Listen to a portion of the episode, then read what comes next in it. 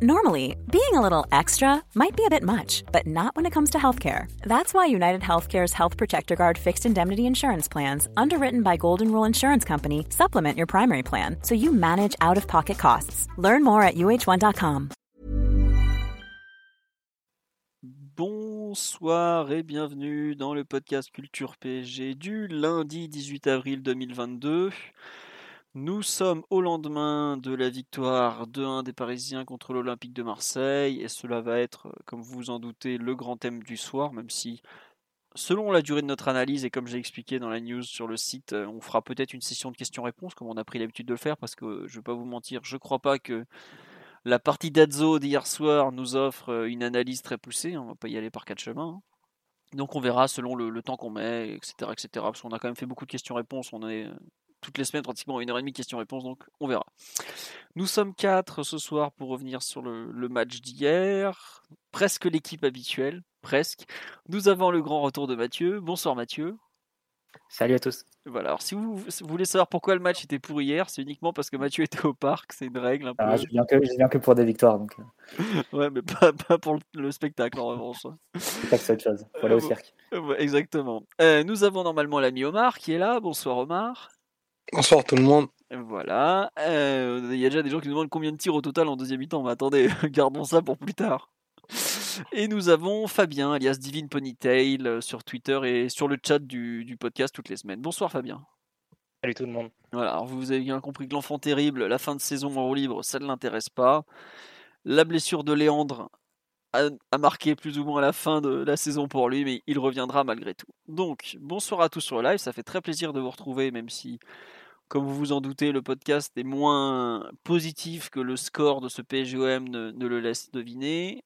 je vais donc attaquer euh, El Famoso pouls du match. Euh, je crois que c'est le PSGOM gagné qui me procure le moins de joie, de plaisir, de, de bonheur tout simplement dans les horreurs, il y avait, euh, enfin dans les gagnés qui avaient un sale goût, il y avait celui avec la blessure de Neymar. Euh, que certains euh, dans le sud ont célébré comme un trophée, faut le savoir, un ligament c'est un trophée quand tu gagnes rien depuis 15 ans, forcément c'est un trophée.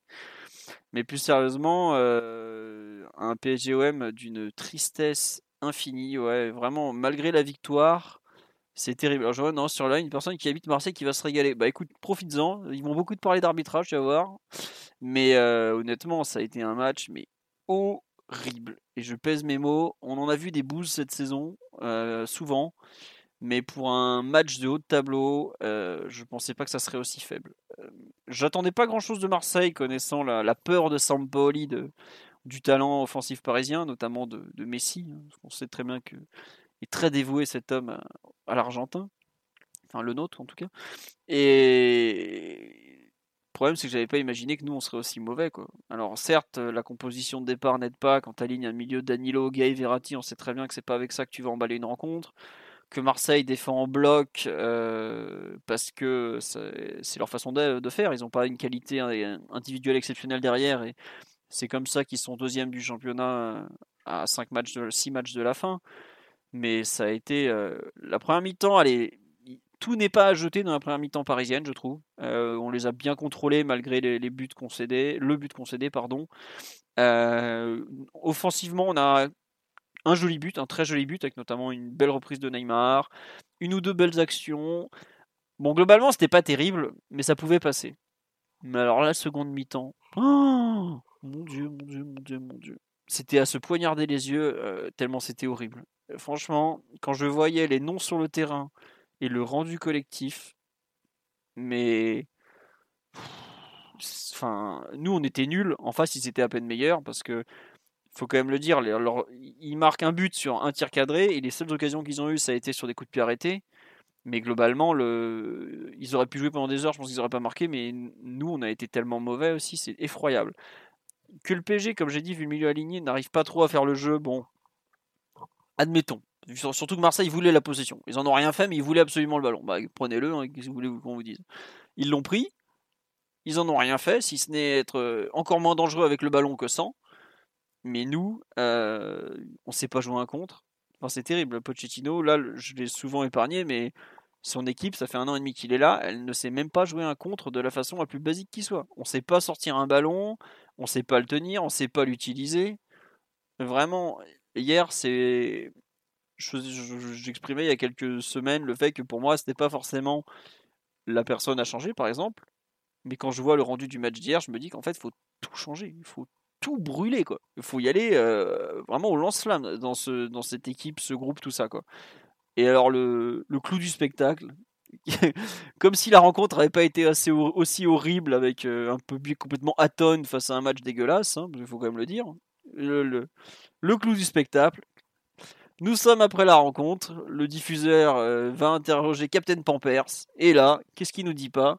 Qu'il a été surpris, qu'il comprend pas pourquoi ce public et les supporters en général n'ont pas soutenu cette équipe qui donne envie de vomir semaine après semaine, tellement elle ne donne rien. Enfin là, je suis méchant parce qu'il y a eu deux bons matchs contre Lorient et Clermont. Mais bref, si on reprend les podcasts depuis le début de la saison, des bons matchs, on, les compte sur, les doigts d'une main. Le clou du spectacle, il comprend pas pourquoi on les soutient pas. Alors qu'ils ne donnent rien, qu'ils ne donnent surtout pas envie de les aimer, vraiment font tout pour être détestés. Et il comprend pas pourquoi les gens n'ont pas envie de les aimer alors qu'ils ont été soutenus pendant euh, une quantité de matchs médiocres. Bah là, j'ai fait, oh, bon, bah allez, c'est bon, on a tout gagné. Et c'est là que je me rends compte à quel point il y a une fracture, je trouve, c'est même pas une, un écart, c'est une fracture entre le ressenti des gens et le ressenti des joueurs sur le terrain qui ne se rendent même plus compte, qui font euh, bah, des prestations si c'est pas moyenne, c'est carrément médiocre de façon trop régulière. Donc au final, une victoire, j'ai vraiment du mal à l'apprécier. Euh, je suis content évidemment parce que je pense que le sur le 2-2, j'étais pas très très bien, je vais pas mentir. Mais globalement, euh, nos joueurs arrivent à me la rendre détestable cette victoire. Et je peux vous dire que c'est pas souvent que j'ai dit ça, même c'est la première fois que je dis ça après une victoire contre Marseille. Donc euh, vraiment, je m'excuse un peu du match pas très positif, mais j'ai vraiment du mal à trouver des, satisfactions dans cette fin de saison. Voilà, Mathieu, Omar, euh, Fabien, je vous laisse compléter ce, cet énième cri du cœur face à cette équipe qui me donne pas du tout envie de l'aimer, mais qui porte pourtant un maillot que j'adore. Mathieu, notamment, si toi qui étais vu du stade, est-ce que c'était aussi horrible vu du stade qu'à la télé? Bah, Très triste parce qu'en plus tu prends le manque d'ambiance comme un, aggravant en fait, qui te fait passer un moment un peu, un peu surréaliste. C'est-à-dire que un dixième titre, une, nouvelle victoire face à, face à l'OM, qui euh, sont banalisés au point de même plus être célébrés. Euh, et là, je rebondis sur ce que tu as dit sur la déclaration de Marquinhos. C'est vrai que la fracture, elle est, elle est béante, mais c'est pas la première déclaration. Euh, Mbappé, après le, match face à Bordeaux, celui qu'on joue juste après le Real, avait aussi eu des déclarations en disant qu'il ne fallait pas individualiser les sifflets, etc. Enfin, on ne comprenait pas trop pourquoi Neymar, Messi avaient été, avaient été sifflés aussi. Donc, euh, qu'il y une fracture et qu'il y. Euh, je pense qu'on est au-delà du stade de l'incompréhension désormais entre club joueur d'un côté et public de l'autre. Ça me paraît évident. Il y a eu un article du Parisien ce soir encore. visiblement, le mécontentement et le, boycott va, se poursuivre jusqu'à la fin de saison, y compris jusqu'à la remise du titre. Donc ça promet quelques, moments aussi un peu surréalistes au moment du lever du trophée. Euh, donc oui, c'est avec l'ambiance qui est l'environnement qui, qui, entoure comme ça le, PSG depuis la sortie de route face à, face à Madrid, c'est euh, il faut, faut, vivre avec, mais on a l'impression que c'est n'est pas quelque chose auquel on peut, peut remédier d'ici la fin de saison. Les joueurs ils peuvent non. emballer et gagner 5-0, ça ne changera pas grand-chose sans que les, la fracture elle est, elle est plus profonde que ça, elle tient des, à des domaines en plus qui, qui sont parfois compliqués à, à, faire changer par le club, notamment euh, la question des maillots, etc. Donc euh, c'est c'est vrai que ça donne un, goût et une atmosphère un peu, un peu étrange autour de, ce match. C'est vrai qu'avoir un parc comme ça aussi mort pour un, pour un classique face à Marseille, c'était assez, assez particulier. Et bon, après tout, on l'avait aussi connu sur les, premières années de QSI, euh, post-plan le, post -plan le Pro et, et pré-retour de, des Ultras en virage au taille. Mais bon, c'est vrai qu'hier, c'était assez particulier. Et le rendu sur le terrain est on va dire, à pas pousser non plus les, les tribunes à, s'enivrer. Euh, c'était assez plat. Bon, globalement, pour, pour recentrer un peu sur le jeu, euh, l'OM est, arrivé quand même avec une approche euh, assez particulière. Hein. 5, défenseurs, que des milieux de terrain, zéro attaquant. mais malgré tout, une ligne qui était, qui était assez haute, qui a joué le hors-jeu alignés de façon, façon assez audacieuse. Et globalement, c'est là où le PSG a, c'est ce que le PSG a identifié assez tôt dans le match. Donc, très tôt, tu vois une première, une première balle longue de Marquinhos vers Mbappé, ensuite de Verratti, ensuite de Messi, jusqu'à ce que tu trouves la, la, faille avec un appel comme ça de Neymar dans, l'intervalle entre, entre Rongier et Saliba, il me semble, et, et, Verratti qui lui adresse une belle passe, un peu sur le modèle de, celle qu'il avait donnée pour Icardi lors du, du but lors du 4-0 à l'automne 2019. Une petite balle cloche comme ça, et, et l'attaquant parisien qui devance le, gardien marseillais sorti un peu à la pêche. Si tu te rappelles, il y a un but euh, très très ressemblant du PSG, c'est Verratti pour Draxler contre Saint-Etienne, il y a peut-être deux ans, deux ans et demi. Ou pareil, Draxler lobe le gardien avec une tête un peu bizarre. Euh, oui, oui, c'est vrai. Je me souviens plus c'était face à Saint-Etienne. Je suis sûr que c'est Saint-Etienne, les photos de François Ahmed. Mais euh, bah, c'était, euh, bah, c'était l'un des matchs de Soutourel, non? Oui, oui, c'est un des tout premiers. Saison, ouais, c'est ça. Le début, le début, de saison des six derniers mois de toile, donc l'an dernier peut-être, je pense. pour moi, c'est encore l'année précédente. Ok, possible. Ou peut-être même encore avant. Mais bon, peu importe. Vas-y, je te laisse continuer sur un peu le, le but et ce que voilà. oui, non, je, je, visualise bien le, le but auquel tu fais référence. Ah, après, au-delà de ça, c'est vrai que c'était euh, autant le début de match, on avait encore un peu le ballon et même sans, sans en faire grand-chose, ben, parce que Marseille était très en bloc, avait visiblement décidé de, limiter les espaces euh, à l'intérieur du jeu, quitte à laisser de la profondeur.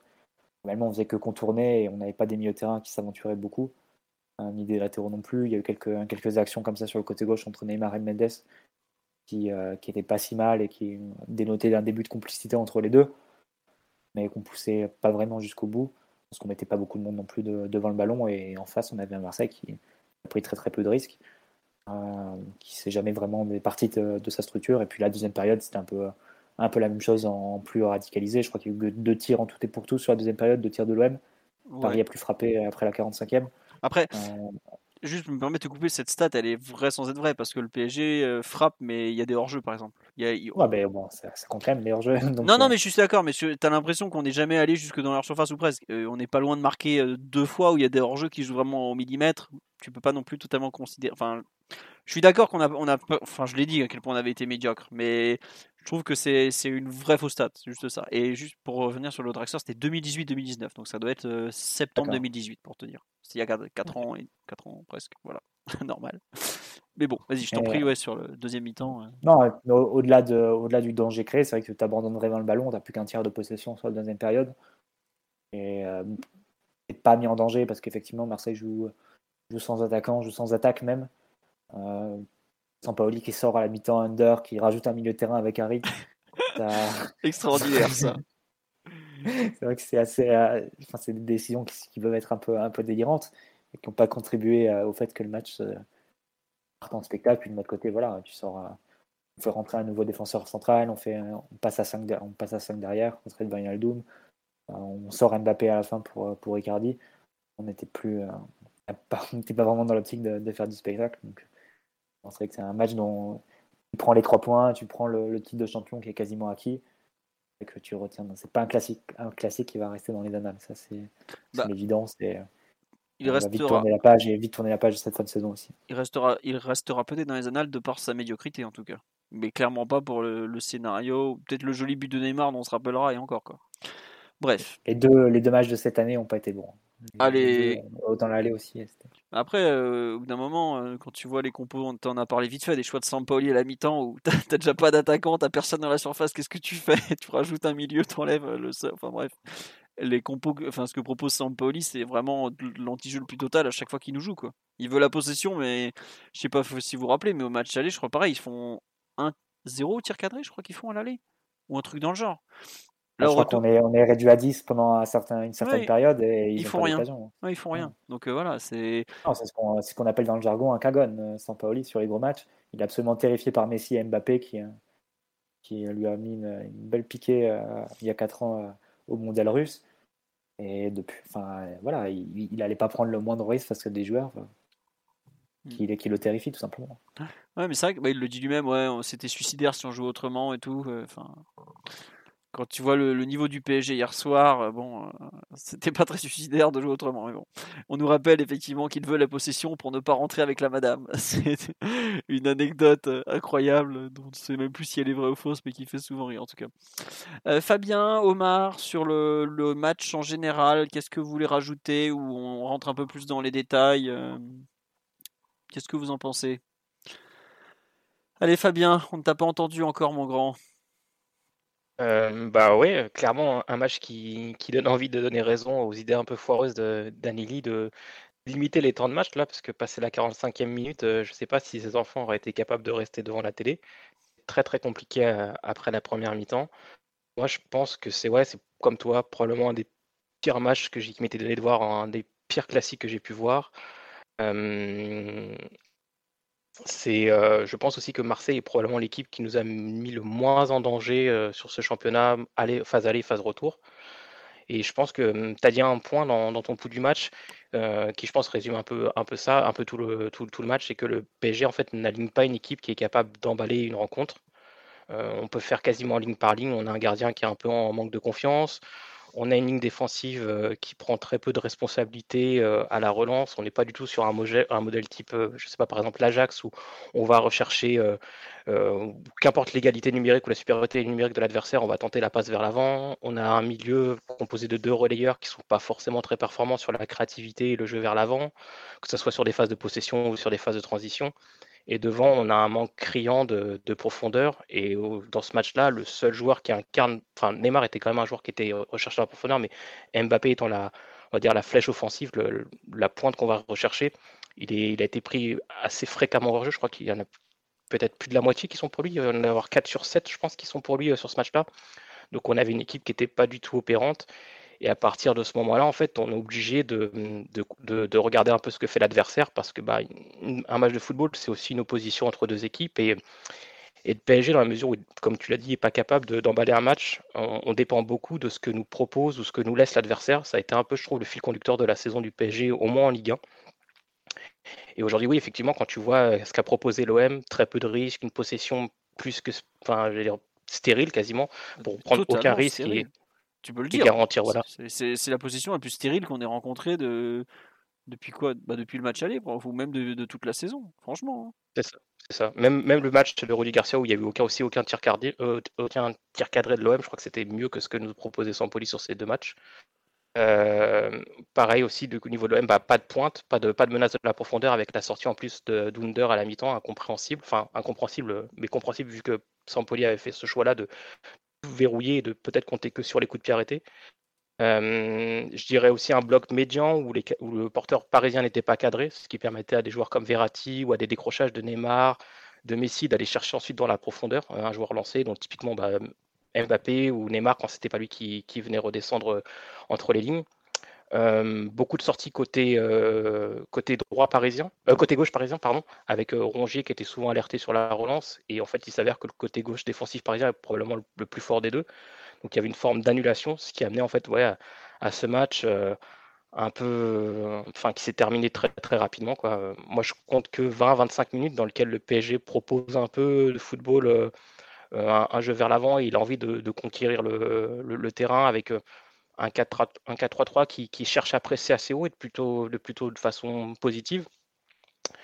Euh, vient le but de Neymar et euh, déjà après le pas de Neymar, il doit rester peut-être 10 minutes où le PSG est encore actif. Passer la 20-25e, on sent déjà un, changement dans, les attitudes. Euh, le, bloc, redescend et je pense que le penalty avec l'assistance de Lavar à la mi-temps, en fait, sachant que le PSG commence difficilement ses secondes mi-temps, Là, avec ce scénario-là, du penalty accordé, avec le temps qu'il a nécessité pour l'accorder, je pense que le PSG, euh, voilà, euh, deuxième mi-temps, rentre comme d'habitude un peu euh, la tête ailleurs. Et puis Marseille propose rien de très dangereux, donc le PSG se contente de, de ce qu'offre Marseille et redescend la ligne et essaie de les piéger en contre et, à, jouer, voilà, à jouer dans, dans, le dos de la défense.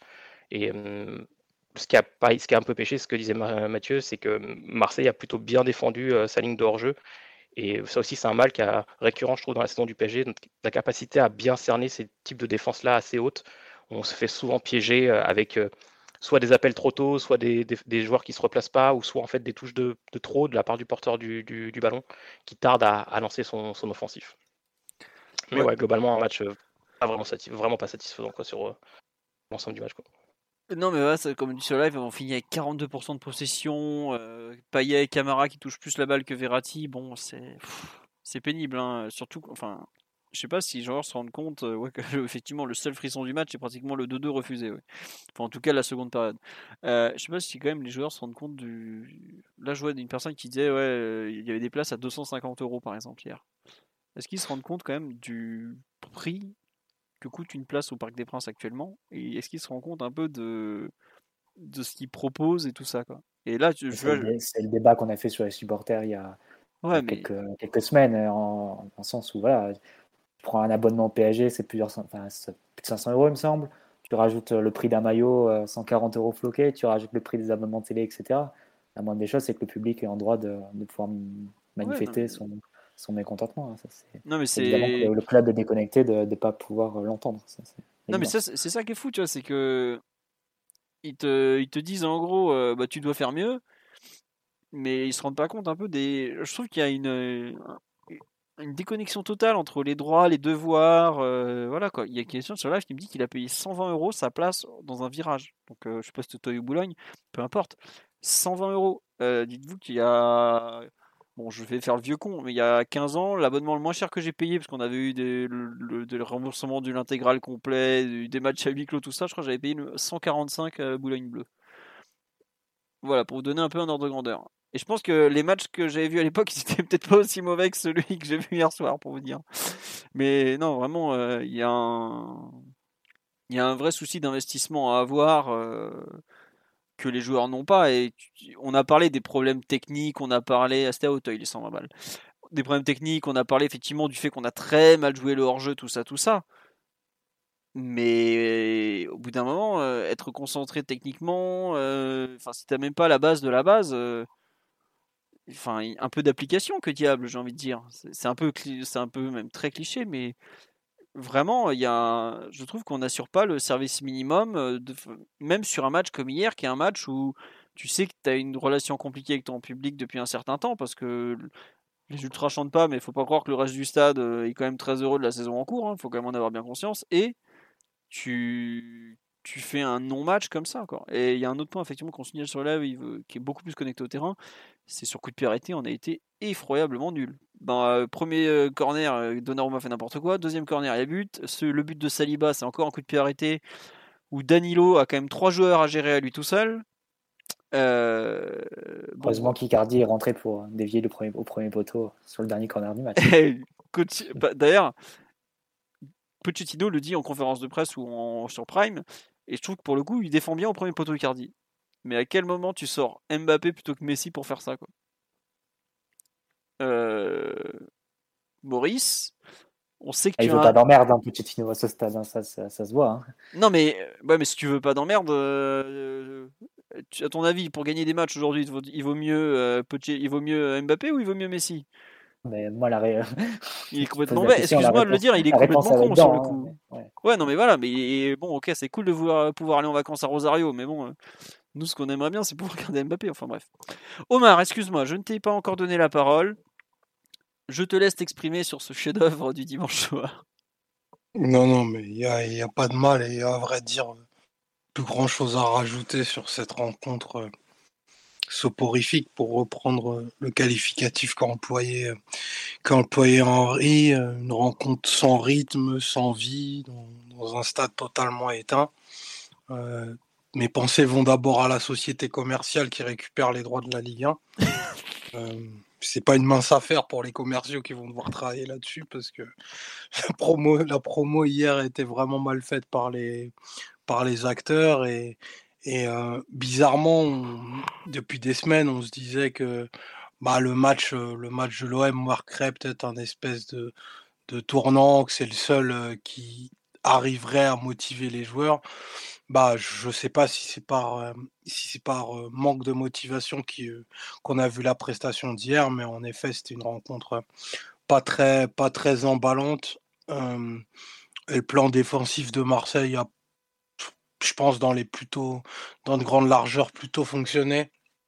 Avec ce qu'ils ont voulu faire, notamment pour annihiler la profondeur et au niveau des marquages préventifs pour, pour laisser très peu de mètres à Mbappé. Ça a plutôt, ça a plutôt marché. Et en face, tu as un PSG qui, de toute façon, n'est capable, n'est pas capable d'imprimer le moindre tempo à, une rencontre. Et en réalité, le, résultat d'hier, c'est-à-dire la, la, la victoire, c'est pas à l'arracher, mais le, résultat aurait, aurait pu être totalement différent. Il aurait pu avoir 2-1 de l'autre côté, il aurait pu avoir 2-2 que ça m'aurait quasiment laissé la, la même sensation parce qu'en réalité, tu as très peu joué ce match. en tout cas, tu as peu de temps de jeu qui se disent que tu es rentré pour, pour gagner cette rencontre comme il, comme il se devrait. C'est plutôt, plutôt deux coups du sort qui, qui, qui t'amènent des buts.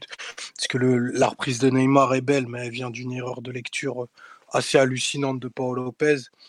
Et, euh, et, le penalty est en notre faveur, mais c'est un penalty absolument gaguesque parce que je sais pas ce que Gerson est en train de célébrer au, au moment où il glissait sur les genoux, mais c'est une intervention pas très orthodoxe dans la surface qui nous donne euh, le but de, le but de la victoire. Et, en effet, euh, bah, les deux gardiens ont, ont, ont pourtant mis du leur pour qu'il y ait des buts parce que les deux interventions successives sur corner de Donnarumma, enfin la première et celle qui amène le but, euh, enfin trahissent euh, beaucoup du manque de confiance que traverse ce jeune. Et puis il a cette intervention en deuxième période aussi où, où il fait un dribble derrière dans la jambe d'appui, il veut mettre la balle dans les tribunes et elle décolle pas. Donc on en rigole, mais c'est assez triste parce que je pense qu'il il va vraiment pas bien, il faut qu'il se repose. Euh, et globalement, à partir de la, de la 40e, bah, il n'y a plus rien dans le match parce que Marseille tient le ballon euh, avec euh, en fausse pointe un coup Gendouzi, un coup Payet, un coup personne. Donc ils ont aligné le personne. ouais, très souvent personne. Le, le, le, dénommé, le désormais célèbre 5-5-0 a fait, a fait des émules sur, sur la Canberre, mais effectivement, je, je serais Marseillais, Dieu merci, je ne le suis pas. Euh, j'aurais des vrais regrets parce qu'il y avait vraiment moyen de faire beaucoup plus mal à Paris que, que ça, avec un peu de un peu de courage, un peu de personnalité. Je pense qu'il y avait, je pense qu'il y avait moyen parce que Paris, Paris avait pas de quoi marquer dans le jeu hier à, partir du moment où les cinq, euh, enfin le, le, carré défensif marseillais avait totalement aligné, annihilé la profondeur. Mmh. Juste un truc, moi j'ai fait le tour de leur vision à eux. Il y a en gros ceux qui pleurent sur l'arbitrage, qui nous expliquent que. Alors c'est extraordinaire, il y a quand même des mecs qui disent Ouais, hors-jeu de Saliba il est incroyable, il n'y a pas hors-jeu. Enfin, si, il y a hors-jeu, il suffit de voir les images. Au bout d'un moment, euh, on les invente pas les images. Et pareil, le PSG a deux buts refusés pour de hors-jeu où il y a presque rien. Donc voilà, c'est comme ça. Et il y a une petite partie qui m'attendait. Euh, il y avait une... On avait l'opportunité de prendre au moins un point en faisant juste un match moyen. On a fait un match médiocre et eux, ils ont juste été moins médiocres en fait. Et il y en a beaucoup qui reprochent à Sampaoli justement d'avoir fait un, un match de dégueulasse, sans aucune ambition, euh, ambition, parce qu'il y a quelqu'un qui a mis vision sur le live, je mélange les deux. Et certains disent non mais c'est ça le problème en fait, c'est qu'il y avait la place pour une fois. Il y a eu des fois au Parc des Princes, on y allait, on a pris 3-0, il n'y avait pas la place, on se faisait déboîter. Mais là, il y avait grave la place hier soir. Donc, euh, bon, bah voilà, tant pis pour eux. Hein. Ah je te laisse continuer, Omar. C'est pour ça qu'il faut, faut, toujours faire attention aux narratives médiatiques, notamment euh, quand on parle du, du volcanique euh, Sampaoli. Alors, en effet, il est très vocal, très vocal sur son banc. Mais par contre, les, les instructions qu'il a données à son équipe me, me paraissent être de la pire quardis possible. Quoi très clairement, il y avait, il y avait volonté de absolument pas ouvrir le, le jeu. Et c'est pas, c'est pas un tort. Hein. Moi, je, je critiquerai jamais le plan d'un entraîneur, mais entre ce qu'on nous dit de Sampaoli, euh, qui est un coach, euh, enfin disciple de, un disciple de Bielsa en mieux, et les deux copies qui ont été rendues dans le match phare de, de la Ligue 1, ben très clairement, Pellissier qui est venu il y a deux semaines au parc avait nettement plus d'intention et un projet de jeu peut-être plus huilé, euh, pardon, pas un projet de jeu, un plan spécifique plus huilé au parc que, que, ce qu'on a vu hier. Surtout que, comme le dit Fabien, c'était un match hyper favorable pour Marseille parce que quasiment tous leurs adversaires directs euh, avaient paumé des points et effectivement, ils avaient l'occasion de breaker et de s'assurer quasiment de façon définitive la, la, de, la deuxième place. Donc je comprends mieux pourquoi ils ont des difficultés à domicile. Mmh euh, je comprends pas trop les, les, les, problématiques enfin, liées à l'arbitrage. En tout cas, c'est une fausse barbe qui est, qui, qui est, assez simple à saisir. Mais euh, sans, sans, plus passer de temps sur Marseille, euh, nous, la copie, elle est, elle est nulle. Enfin, il n'y a pas, y a pas d'autres mots. Il y, a des y a des prestations individuelles qui vraiment euh, m'interpellent parce que tout est sur un fil dans cette équipe et, les têtes sont peut-être bien plus fracturées que, que ce qu'on pensait, mais c'est pas une raison pour, euh, pour balancer 10 matchs dans la saison. Quoi. 10 matchs, c'est un tiers de l'année. Il euh, faut, faire, euh, faut faire honneur aux rangs professionnels qu'ils ont durement acquis jusque-là et, et on ne peut pas galvauder ce match-là qui reste la, réception domestique la plus importante qui soit en, France aujourd'hui pour le, pour le PSG. Ouais, non, tu, tu fais bien le dire que c'est un match quand même important de la saison. Et puis, je sais pas si on s'en compte, c'est quand même le premier contre le deuxième. Quoi. Même outre le, le nom de Marseille et tout, c'est le premier contre le deuxième hier soir. Tu, tu, peux prendre une affiche de National 1, je pense que c'est pas, pas d'un niveau très éloigné, c'est ça le pire, mais bon. C'est comme ça. on nous dit petit tour, je vais faire un petit tour sur live. On nous dit qu'il y a que ça parle que d'arbitrage. Oui, voilà, bah c'est cool, ils vont parler d'arbitrage. Et puis la semaine prochaine, ils jouent. Non, même pas la semaine prochaine. Mercredi soir, ils jouent Nantes à domicile. Comboiré va leur mettre un plan euh, bétonista au possible. Et là, ils vont comprendre que le problème, c'est pas l'arbitrage, c'est qu'ils savent pas faire trois passes vers l'avant euh, parce que euh, ils ont une possession des plus inutiles. Voilà, c'est tout. Enfin, après, s'ils veulent pleurer sur l'arbitrage, c'est bien. Voilà, c'est pas très. Enfin, s'ils se rendent pas compte du problème qui représente leur style de jeu et à quel point ils sont pas bons avec le ballon, euh, écoutez, moi je vais pas pleurer pour eux Mais bon. Après, tu, si tu te places de leur côté, tu peux dire qu'ils ont, ils ont tenu le match à, un écart un peu faible et du coup, dans un scénario où ça se joue vraiment à des détails, à quelques épisodes, et c'est à quelques centimètres que ça bascule aussi en leur faveur et qu'ils arrachent quelque chose. Donc, euh, je pense que leur stratégie, c'était vraiment qu'il se passe pas grand chose dans le match et qu'ils puissent se basculer sur des, des détails éviter que Mbappé puisse courir, que Neymar, Messi puissent avoir beaucoup de temps avec le ballon, etc. Et après jouer, euh, spéculer sur euh, le fait que les épisodes basculeraient en leur faveur. C'est sûr que c'est euh, un peu à rebours de, l'image qu'a Sampaoli et, à rebours de ce qu'avait proposé les deux fois Bielsa face à nous ah bah en 2014-2015. Ça, c'est énorme. Après, tu vois, c'est ça qui est horrible, c'est que Bielsa, les deux PSGOM de 2014-2015 étaient de niveau au moins huitième de finale de Ligue des Champions, si ce n'est quart de finale, parce que c'était deux super super matchs. Et Bielsa, il a pris zéro point. Sampaoli, avec sa, sa, tactique dégueulasse, euh, tout le monde derrière caca culotte, il a pris un point à l'aller malgré tout. Alors après, c'est peut-être nous aussi qui n'avons pas été. Euh, bref. Autre temps, mais bon, globalement, euh, c'est pas toujours les meilleurs qui rapportent le plus de points. Mais ça, on le sait depuis le temps. Est-ce que vous voulez rajouter quelque chose sur l'analyse collective ou on passe un peu, euh, Omar, à, déblayer le chemin aux analyses individuelles, aux performances, tout ça? Moi, je veux bien rajouter un Vas-y, vas-y, je t'en prie, je, me doutais bien que tu avais quelque chose à rajouter. Euh, c'est que, en fait, je, faisais je me suis rappelé en, regardant ce match-là, je me suis rappelé du, podcast que vous avez fait avec Ryan au niveau du Real de Madrid et la façon dont on qualifie souvent le Real de Madrid, qui est une équipe qui, euh, sait sanctionner les temps forts, euh, qui sait valoriser ses temps forts et sanctionner les temps faibles de l'adversaire. Et typiquement, euh, dans ce match-là, on est, on est une équipe qui euh, fait strictement l'inverse. C'est-à-dire que pour moi, à la fin de la première mi-temps, on doit avoir au moins un avantage de deux buts à, la mi-temps. On, on goinfre un nombre incroyable d'occasions avec une mauvaise, une mauvaise gestion de jeu joué par les, les Marseillais, aussi un problème, une difficulté à emballer le rythme.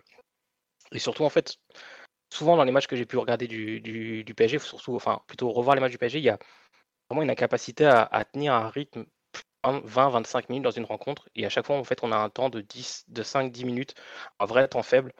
Et ça tombe à ce moment, ça tombe bah, pile poil au moment où, euh, où en fait on, se prend ce but sur corner, où, euh, en fait on a, euh, je, je, crois que ça commence par l'épaule de Payet là dans la surface où en fait il y a je pense une incompréhension entre Kimpembe et, et Donnarumma où l'un attend que l'autre sorte, l'autre ne bouge pas et on se retrouve en fait à, jouer une touche qui amène derrière euh, un long ballon joué sur Gay qui pareil prend pas forcément l'information et, pas vraiment concentré et, joue le ballon en corner. Et derrière il y a deux mauvaises sorties de Donnarumma et la dernière qui se termine par le but rentré euh, par euh, je crois. et c'est vraiment voilà qui marche. Qui marque on a une équipe qui, ne sait pas prendre se prendre en charge et, prendre le contrôle à des moments forts d'un match. Et je pense que toute l'histoire du match, le fait que le début se passe correctement pour le Paris Saint-Germain. On voit que Marseille, enfin, Marseille ne propose quasiment rien, qu'ils n'ont pas de menace de la profondeur, donc on peut jouer assez haut sans être menacé. Même si là, le, plan se déroulait sans accro, donc il n'y a pas besoin de forcer un peu plus. On va se contenter de ce qu'il nous offre. Puis derrière, euh, on arrive à valoriser ça par, un but et euh, la pression diminue. Euh, et, en fait, on ne sait pas jouer en fait, ce, tempo qu'on croit maîtriser de, faux rythme. Et on a un nombre incroyable de joueurs qui se, déconnectent du match, qui se déconcentrent, qui sont sont pas forcément dans les duels, qui sont pas non plus sur, même sur par exemple la capacité à, cadrer un joueur, à l'enfermer dans un couloir, bah, ça c'est mal fait parce que le deuxième joueur ne suit pas, ne s'aligne pas, et est pas concentré sur le placement. Puis voilà, des erreurs de, du gardien qui, qui, qui lit mal la trajectoire, qui décolle pas, euh, un joueur qui prend pas l'information de ce qui se passe autour de lui, c'est vraiment ça. Moi, ça vraiment, ça m'a vraiment marqué dans ce match-là, cette capacité à, lorsqu'on décide d'arrêter de jouer, à vraiment tout arrêter et la lumière se coupe. C'est vraiment la théorie de l'interrupteur, mais à l'inverse. Ah bah... on l'a vu même sur, les, sur des matchs euh, gagnés largement les, les, deux matchs précédents, notamment. C'est-à-dire que tu commences bien, etc. Au bout de 20-25 minutes, tu tiens pas le, le, rythme ou la concentration, le, le, plan, on va dire, et tu commences à, petit à petit t'éteindre. Et c'est à partir de la 20e hein, que Marseille, grosso modo, commence à, rentrer le match, à une très longue phase de possession autour de un peu avant le but, il me semble. Euh, pareil, tu perds les distances au pressing, tu es loin du, loin du porteur, du coup ils te font un peu, ils te baladent un petit peu. Euh, tu récupères difficilement le ballon. Moi évidemment c'est pas dangereux parce qu'ils ont, ils mettent beaucoup de, joueurs derrière la balle ou, euh, beaucoup par solution courte on va dire et très peu de, joueurs d'impercussion dans, dans l'attaque de, la profondeur. Mais c'est vrai que ouais, après le 20 premières minutes où tu es, correct, où tu as même quelques récupérations autres, pas trop mal, etc. Tu te, tu te déconnectes un peu du match et c'est vrai que la deuxième partie de mi-temps, ah, c'est déjà un 60-40 pour eux en termes de possession. La deuxième mi-temps, ça sera encore plus euh, accentué à ce niveau-là. Mais déjà sur la deuxième partie, la première mi-temps, c'est euh, le cas. Mais voilà, c'est. Mais ça revient à ce qu'avait dit Pochettino il a, enfin, sur une interview. Je reviens souvent sur cette interview de l'équipe en novembre. Il disait déjà que son équipe avait besoin d'avoir des pauses dans le match, que par la nature de ses joueurs, c'était des joueurs qui ne pouvaient pas tenir un plan de discipline, de rigueur euh, en termes de pressing, de, distance, etc., sur une très longue durée, qui avait toujours des moments de déconnexion, de déconcentration, et bref, d'une équipe qui a besoin de se, de se reprendre, de, se reposer limite. Euh, et c'était ces mots hein, dans, cette interview-là. Globalement, c'est juste l'aller face au Real hein, qui, qui, fait figure d'exception de, de match où tu as été vraiment dans le camp adverse quasiment tout le temps, avec la, possession, un contre-pressing, contre-pressing efficace, etc. Mais c'était aussi un match où tu avais dit Maria. Tu n'avais pas euh, les trois attaquants qu'on a qu'on aligne et qu'on a alignés souvent cette saison. Donc c'est aussi une autre, configuration.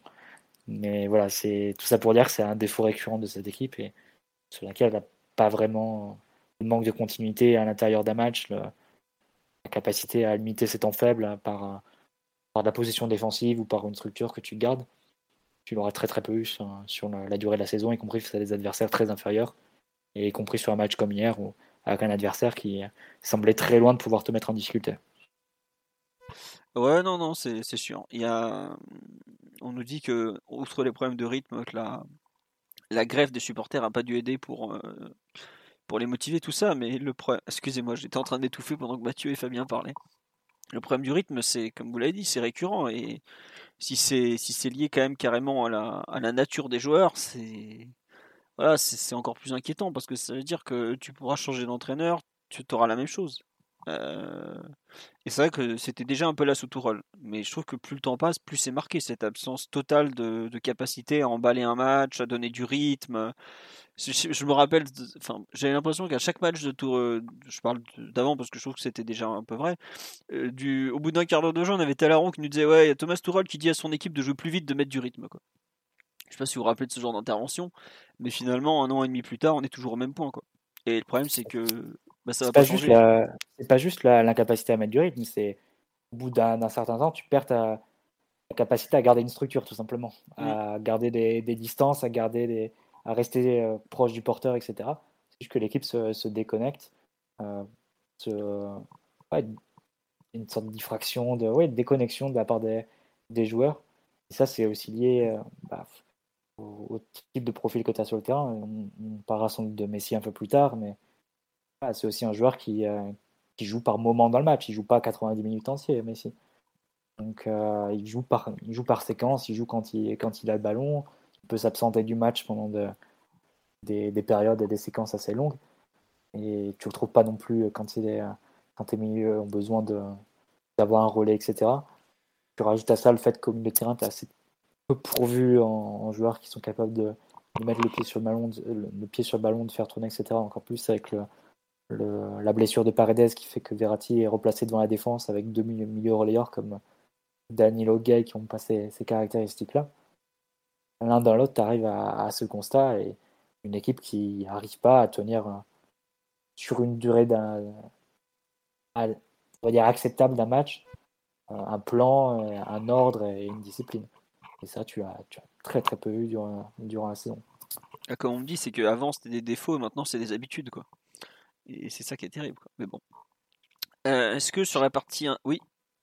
J'allais dire, et puis pareil, dans, les moments de déconnexion, on a revu la difficulté à se, mobiliser et à être concentré dès, le retour de la seconde mi-temps.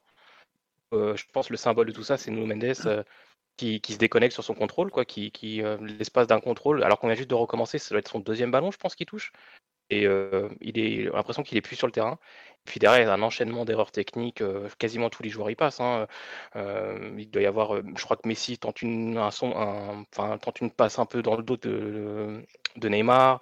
Danilo se rate sur des interventions. il doit y avoir aussi Verratti aussi de manière qui, va chercher Danilo d'une manière un peu incroyable. Plein d'erreurs comme ça en début de seconde mi-temps où on retrouve le, un peu un mal récurrent qu'on a eu toute cette saison de cette équipe qui n'arrive pas à rentrer avec, euh, avec le venin, comme dit Simon, euh, en, seconde mi-temps, quoi, avec l'envie de, l'envie de, de fermer et d'être sérieux. Quoi.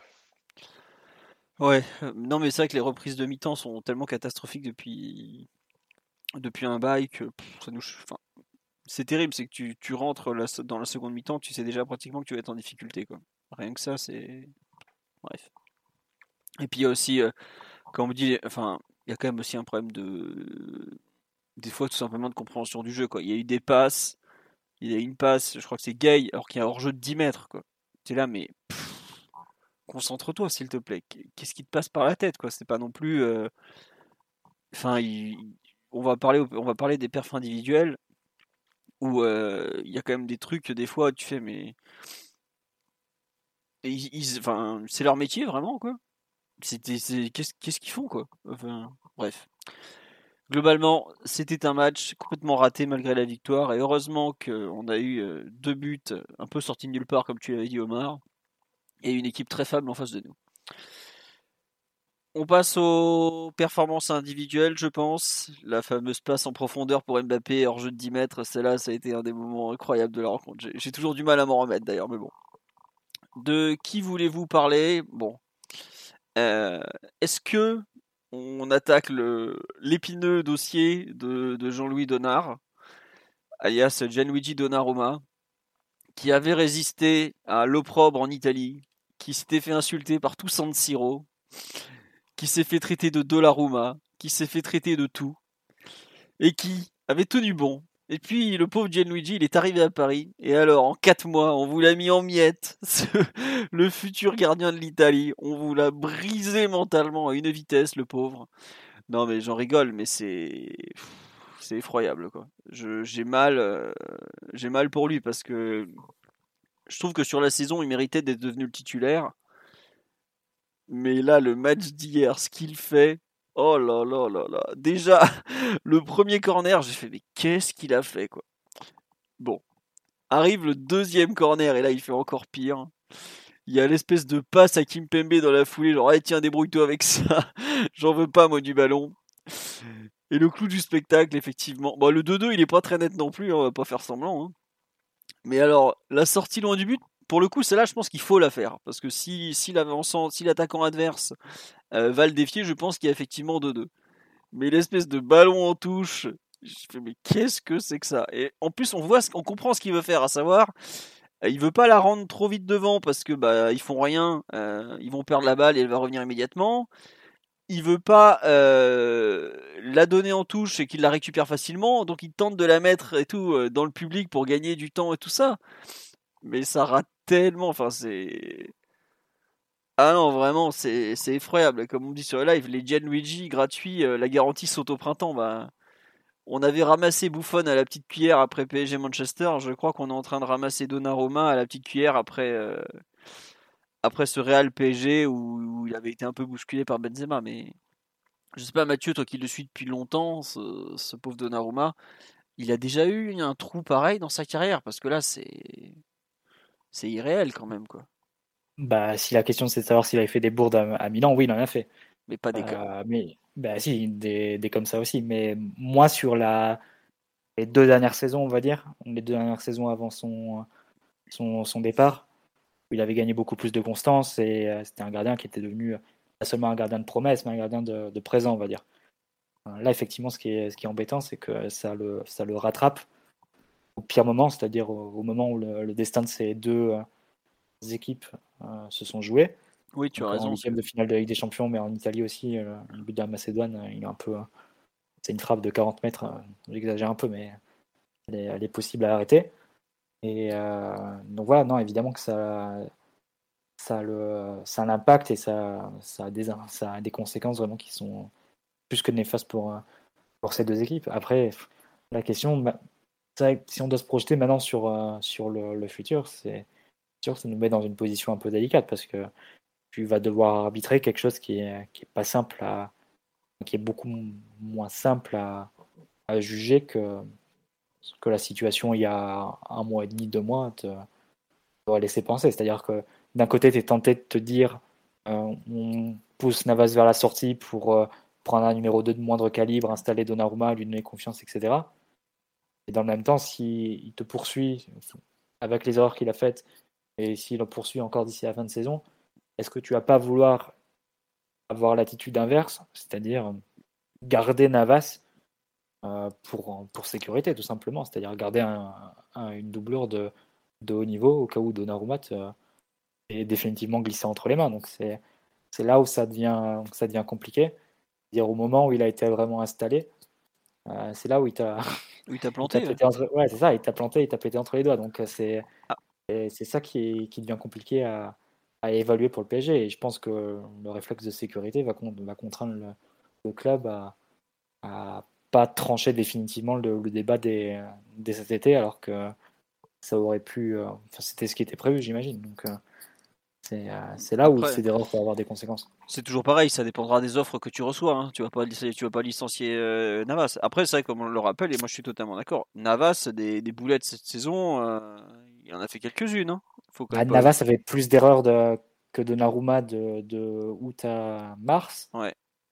Mais là, avec des erreurs aussi voyantes de Donnarumma, il peut légitimement penser qu'il peut reprendre l'avantage et le poste. Totalement. Donc euh, euh, c'est en ça que le débat n'est pas tranché et, tu te retrouves à la fin de euh, à l'approche de la fin de saison à une situation à laquelle tu voulais pas arriver quand tu as fait ce choix en, juin. C'est-à-dire que espérer que le débat se tranche naturellement durant la durant la saison et que le, choix s'éclaircisse en gros, qu'il y ait une hiérarchie qui se fasse et ensuite la balle soit dans le camp de Donnarumma, de choisir s'il veut rester doublure ou s'il il veut aller euh, prendre le poste ailleurs. Là, de, euh, Navas, il a légitimement le droit de penser qu'il peut repasser le numéro 1. Donc, euh, c'est, c'est bon, voilà, le débat est pas, tranché du coup. Et il a perdu, Donnarumma a perdu très gros avec des, erreurs aussi voyantes à la fois en sélection et, et, en club. Et forcément, c'est pas des erreurs qui passent inaperçues du, de l'autre côté des Alpes. Hein face au Real ou, hier face à, face à l'OM, c'est des matchs qui sont suivis, c'est des, erreurs qui sont en plus euh, grossières, donc qui font un peu le tour des, réseaux, des médias, etc. Donc tu peux imaginer que on va remettre à nouveau une, pièce dans le jukebox euh, côté italien dans les, prochains jours, les prochaines semaines, sur l'avenir euh, de Donnarumma. et en corollaire, l'avenir de, de, Navas, on va voir ce que va laisser filtrer aussi Rayola aux médias italiens, quelles seront ses exigences, etc. Mais c'est pas, pas dit qu'il n'y ait pas un cas Donnarumma qui, se pose dès cet été au. Après, c'est vrai que le, club, le PSG avait laissé entendre que malgré Madrid, il comptait continuer avec lui, donc à voir. Mais tu fais bien effectivement de parler de. mais il y aura une pression, on va dire, de côté des médias italiens. Ah bah, il y a une campagne de presse hallucinante en Italie de dénigrement de son choix du PSG, avant, alors que c'est pas comme si euh, les clubs italiens pouvaient lui offrir la moindre performance euh, euh, sur la scène européenne ou tout ça. Quoi. Mais le pauvre, depuis qu'il a signé à Paris, il se fait déglinguer pour son choix. Bon, c'est comme ça. pour revenir un peu sur le, match et un peu le, cas de Donnarumma, Fabien ou Omar, vous en êtes tout par rapport à ce jeune? Sur le live, je vais passer sur le live. Euh, il y a quand même pas mal de remarques. On nous dit on avait deux très bons gardiens, on en a trois très moyens maintenant. Bah, N'oublions pas que Sergio Rico est toujours sous contrat hein, et qu'il y en a plein d'autres encore qui vont revenir. Mais Serge devrait partir vers la Ladio visiblement, c'est comme ça. On nous dit pour les deux, c'est compliqué d'être à l'aise quand tu sais que l'autre est à l'affût. On le savait depuis le début de la saison que ça allait être compliqué de garder les deux. Non, mais ça, c'est vrai. En fait, ce qui est marrant, c'est que pendant un temps, on a cru que bah, Navas avait beaucoup de mal à le gérer et pas Donnarumma. Et au mois de mars, finalement, tu te rends compte que Donnarumma aussi, il a peut-être un peu de mal à gérer cette concurrence qui, comme on me le dit, ne bonifie aucun des deux. Omar, je t'en prie, euh, sur le cas de, de Donnarumma, où en es-tu? Non, je je dévie pas d'un iota sur ce que je pensais depuis le début de la saison, c'est-à-dire qu'il faut lui donner de la clarté. Et, en fait, cette, la réflexion qu'a Mathieu, on l'aurait probablement pas sur un joueur qui occuperait un poste moins, moins spécifique que celui de gardien.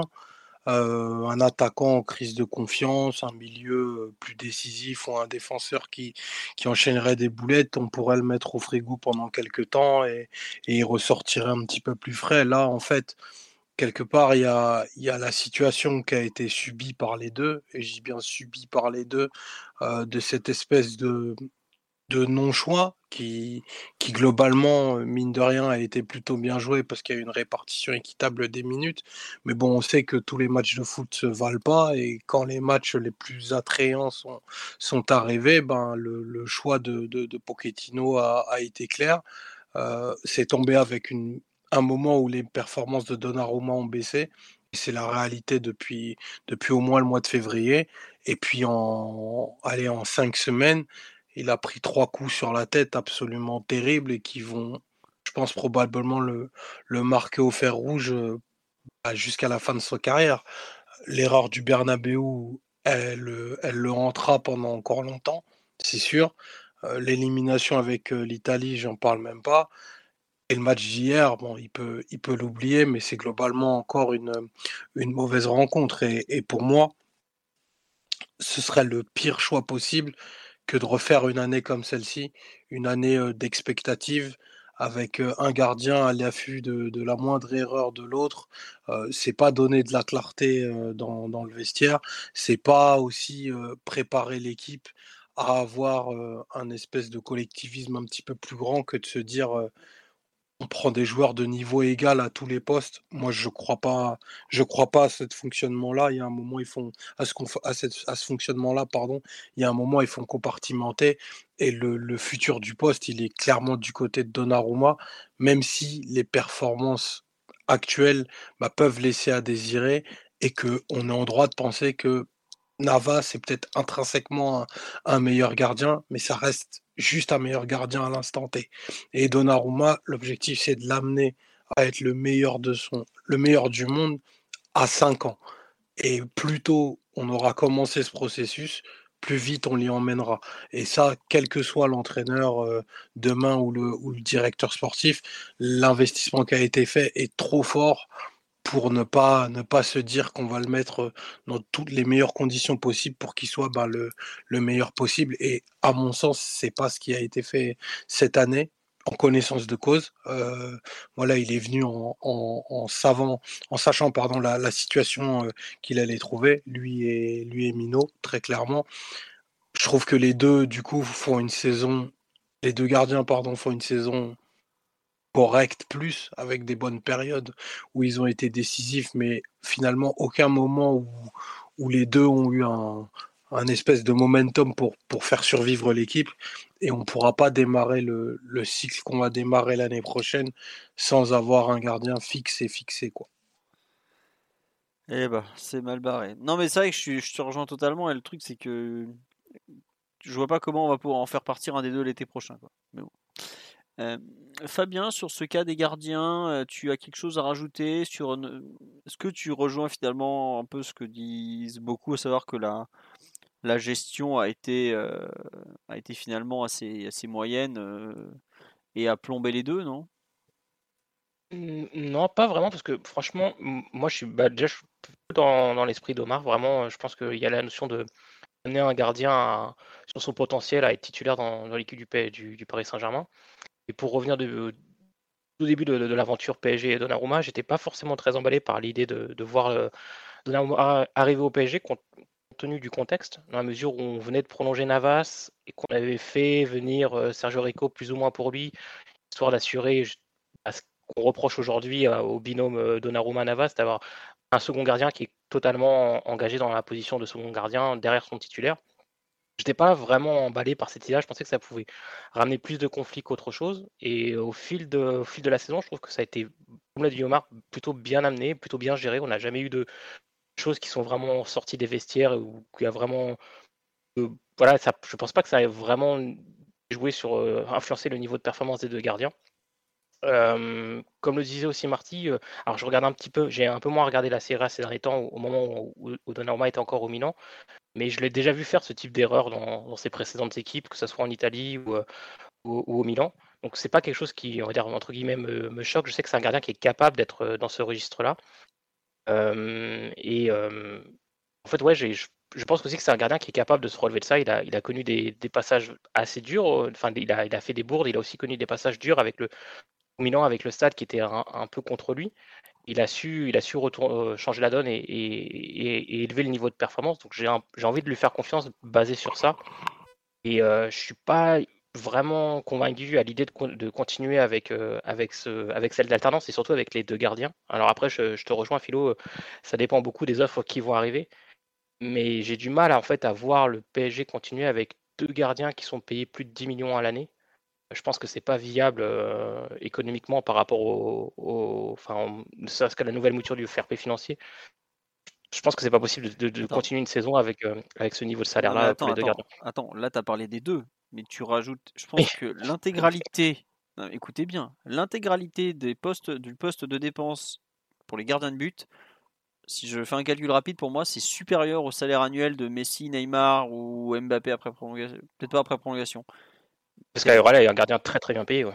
Aerola est un gardien euh, divinement payé par rapport à son niveau parce qu'il y avait eu compensation, etc., etc. Serge Rich, il est payé comme pas permis. Euh, on a encore, euh, bah, comme tous les autres, on a même si on a je ne sais combien de jeunes, en général le PSG les jeunes, il les paye très bien. bon, voilà, faut quand même en avoir bien conscience que la masse salariale du poste de gardien de but, chez nous, elle doit être peut-être pas 40 euh, en salaire brut des gardiens, en additionnant, je pense qu'on est au-dessus des 35 euh, millions d'euros par an. Voilà. Euh, c'est quoi la, compensation avec Areola? Bah, Areola, pendant longtemps, a été le plus petit salaire de, du 11 de départ. Et donc, bah, quand il a prolongé, il était à 6 mois de la fin de son contrat, il était champion du monde. Il a, voilà. je sais pas combien on paye de son salaire à Alphonse, mais West Ham a les moyens de payer, donc on ne doit pas payer grand chose. c'est pas, c'est pas le, le, plus catastrophique dans l'histoire, parce que heureusement, il est parti en Angleterre. Voilà. Mais donc, pour revenir sur le poste de gardien, on a eu un argent engagé sur ce poste qui est absolument délirant, mais vraiment délirant. Je crois qu'il n'y a aucun club au monde qui a un. Déjà, on est, je pense qu'on est le seul club au monde à avoir 10 gardiens sous contrat pro et à avoir une telle dépense à ce poste. Parce que même Manuel Neuer à lui seul euh, ne touche pas autant. Je t'en prie, euh, reprends, euh, Fabien, excuse-moi, je t'ai coupé pour cette précision financière. Non, non, je t'en prie. Mais voilà, c'est, euh, je pense que le côté potentiel, ce qu'on montrait, pareil, on a tendance aussi, parce qu'on juge à l'instant présent et on juge beaucoup par rapport à cet événement du Real de, face, au, face au de Madrid. Mais enfin, déjà, dans, cette, dans ce match-là, Donnarumma est loin d'être le seul responsable. Il se passe quand même des choses derrière cette erreur où beaucoup d'autres joueurs sont engagés. Euh, et je pense que oui, au niveau du potentiel, de, on oublie aussi de la même manière pardon, euh, que Navas aussi a réalisé. Par exemple, il n'est pas irréprochable dans, l'édition précédente face à City. Euh, il n'est pas irréprochable sur le but que le Paris Saint-Germain encaisse. Donc, euh, je pense que oui, en termes tout, tout cela combiné, le, fait que ce soit un joueur qui, un gardien qui, qui, qui, qui de potentiel, qui est déjà assez bien payé, avec un gardien en face de lui qui est plutôt vieillissant, ils touchent le même salaire, je, pense que le, club doit, doit renforcer la position de, de Donnarumma l'année prochaine. Et, euh, le, oui, c'est le positionner le plus possible comme le numéro 1 parce que trop d'indicateurs montrent que c'est sur lui sur lequel il faut miser, je pense. Le truc, c'est que ça demande quand même un certain courage de vouloir renforcer la position de Donnarumma. Euh, C'était une position que tu pouvais tenir s'il avait euh, continué dans la lignée de ses, premiers mois, mais il faut quand même un certain courage pour l'installer définitivement et, lui enlever toute euh, sachant que c'est précisément dans cette position-là qu'il a eu ses, absences face à, face à Marseille, face à Madrid. Donc, est-ce que le, club ira dans cette direction-là ou préférera garder une, certaine sécurité en, en, ayant un plan de, enfin une route de secours entre guillemets, en la personne de Navas? Euh, à voir, parce que ça dépendra évidemment des offres comme vous l'avez dit, mais si on parle théoriquement, je suis pas persuadé que le, club aujourd'hui, enfin on verra quel sera le directeur sportif, et, etc., etc. Mais euh, est-ce que Donnarumma a plié le match au point de mériter de ne plus avoir de concurrence l'an prochain et d'être vraiment mis dans un, dans un fauteuil, c'est pas, pas si évident que ça. D'autant que je le répète, c'est précisément quand Navas était, était pas là, ou était euh, écarté entre guillemets, par une blessure ou par parce que Donnarumma avait pris l'avantage. Que Donnarumma justement c'est troué, donc c'est en ça que la position est plus difficile à trancher que si on avait eu à la trancher il y a deux mois. Quoi. Donc euh, voilà. Est-ce que comment va réagir le PSG, ça reste à voir. Ouais, mais il y a quand même, je pense, tu fais bien. Euh, je trouve qu'il y a un, le point du club est important, mais il y a un truc aussi, c'est que Navas, c'est le petit groupe des Sud-Américains dans toute leur splendeur, toute sa splendeur, pardon. Et clairement, c'est un groupe que le PSG semble vouloir faire exploser. Non prolongation de Di Maria, explosion de, enfin, les gentils, euh, les gentils. Paredes et Icardi sur le marché. Euh, ça fait un peu penser à la fin du, des de la colonie de vacances parisienne, euh, euh Maté et Enco. Quoi. Après, le, je pense pas que, que Di Maria soit le plus proche de, de Navas dans le vestiaire. Hein. Non, non, mais. C'est Sergio Ramos si, si on a comparé. Oui, bah voilà, oui. Bah... je suis pas totalement sûr que le dénommé Serge soit aussi dans les petits papiers du PG, mais voilà. Ah, il, veut, il veut plonger. Donc. Ouais, non, mais oui, ok, c'est oui, oui, c'est bien. D'accord, oui on parlait de déconnexion des joueurs tout à l'heure. Non mais, non mais voilà, voilà. C'est, alors là on est en plein dedans. Quoi. Mec, il... bref, on sait pas le sujet du soir, mais bon. Non mais ce que je veux dire c'est que euh, est-ce que Kaylor Navas est dans les petits papiers du, d'un club qui semble vouloir se franciser après avoir été très sud-américanisé? Euh, Voilà quoi. On verra. Mais je suis pas sûr que Kaylor Navas, malgré les erreurs de Donnarumma, soit forcément dans les petits papiers du club. Euh, qui se rend bien compte qu'il va avoir 35 ans s'il les a pas déjà ou 36 ans et que bah, normalement on a déjà eu un gardien très vieux dans les buts du PSG c'était mal fini aussi quoi. On verra je pense qu'on n'a pas fini de reparler de ce débat et puis bah comme tu l'as dit Mathieu les sorties futures de Mino Raiola vont encore nous donner des de grands moments après c'est vrai que Navas comme on le rappelle sur live est notoirement connu pour être une sorte de requin des vestiaires que ça soit au Real Madrid, au Costa Rica et tout ça. Donc, à suivre aussi. dans les joueurs défensifs, est-ce qu'il y a un joueur dont vous voulez parler sur ce PSGOM Parce que même si on a largement débordé sur, euh, sur le cadre de la suite et tout ça. Euh, ou pas euh, Non, juste, non, moi j'ai juste un truc. J'ai été assez dur avec Marquinhos euh, depuis le début de la saison et tout à l'heure concernant ses propos, mais je trouve qu'il a fait un bon match. Donc je tiens à le souligner parce que Dieu sait qu'il a été mauvais dernièrement. Pour signaler, je trouve qu'il fait hier un, bon match dans notamment une très bonne deuxième mi-temps. Alors peut-être un peu moins bien en fin de rencontre, mais globalement, euh, par rapport à ce qu'on a pu voir ces dernières semaines, c'est bien de le voir un peu rebondir parce que ça n'a pas été toujours facile. Je sais pas Mathieu de qui tu voulais parler en défense, je vois que tu avais laissé le micro ouvert. Ah, j'ai pas vu. Euh, non, je suis d'accord sur Marquinhos et euh, encore un mot sur Nuno Mendes parce qu'on a parlé de la sortie de, de Under. Bah, tout à l'heure, bah, il se trouve qu'il a perdu à peu près tous ses duels défensifs face à, face Mendes. Donc... Tous ses duels offensifs donc Oui, défensif côté Mendes et offensif côté Under. Mm. Non, non, mais on peut toujours rappeler tout le bien qu'on pense de Nino Mendes. Hein, c'est pas interdit parce que globalement, il faut le rappeler. Au final, la meilleure recrue de la saison, contre toute attente. Ah bah c'est con, c'est le seul qui est prêté, dis donc.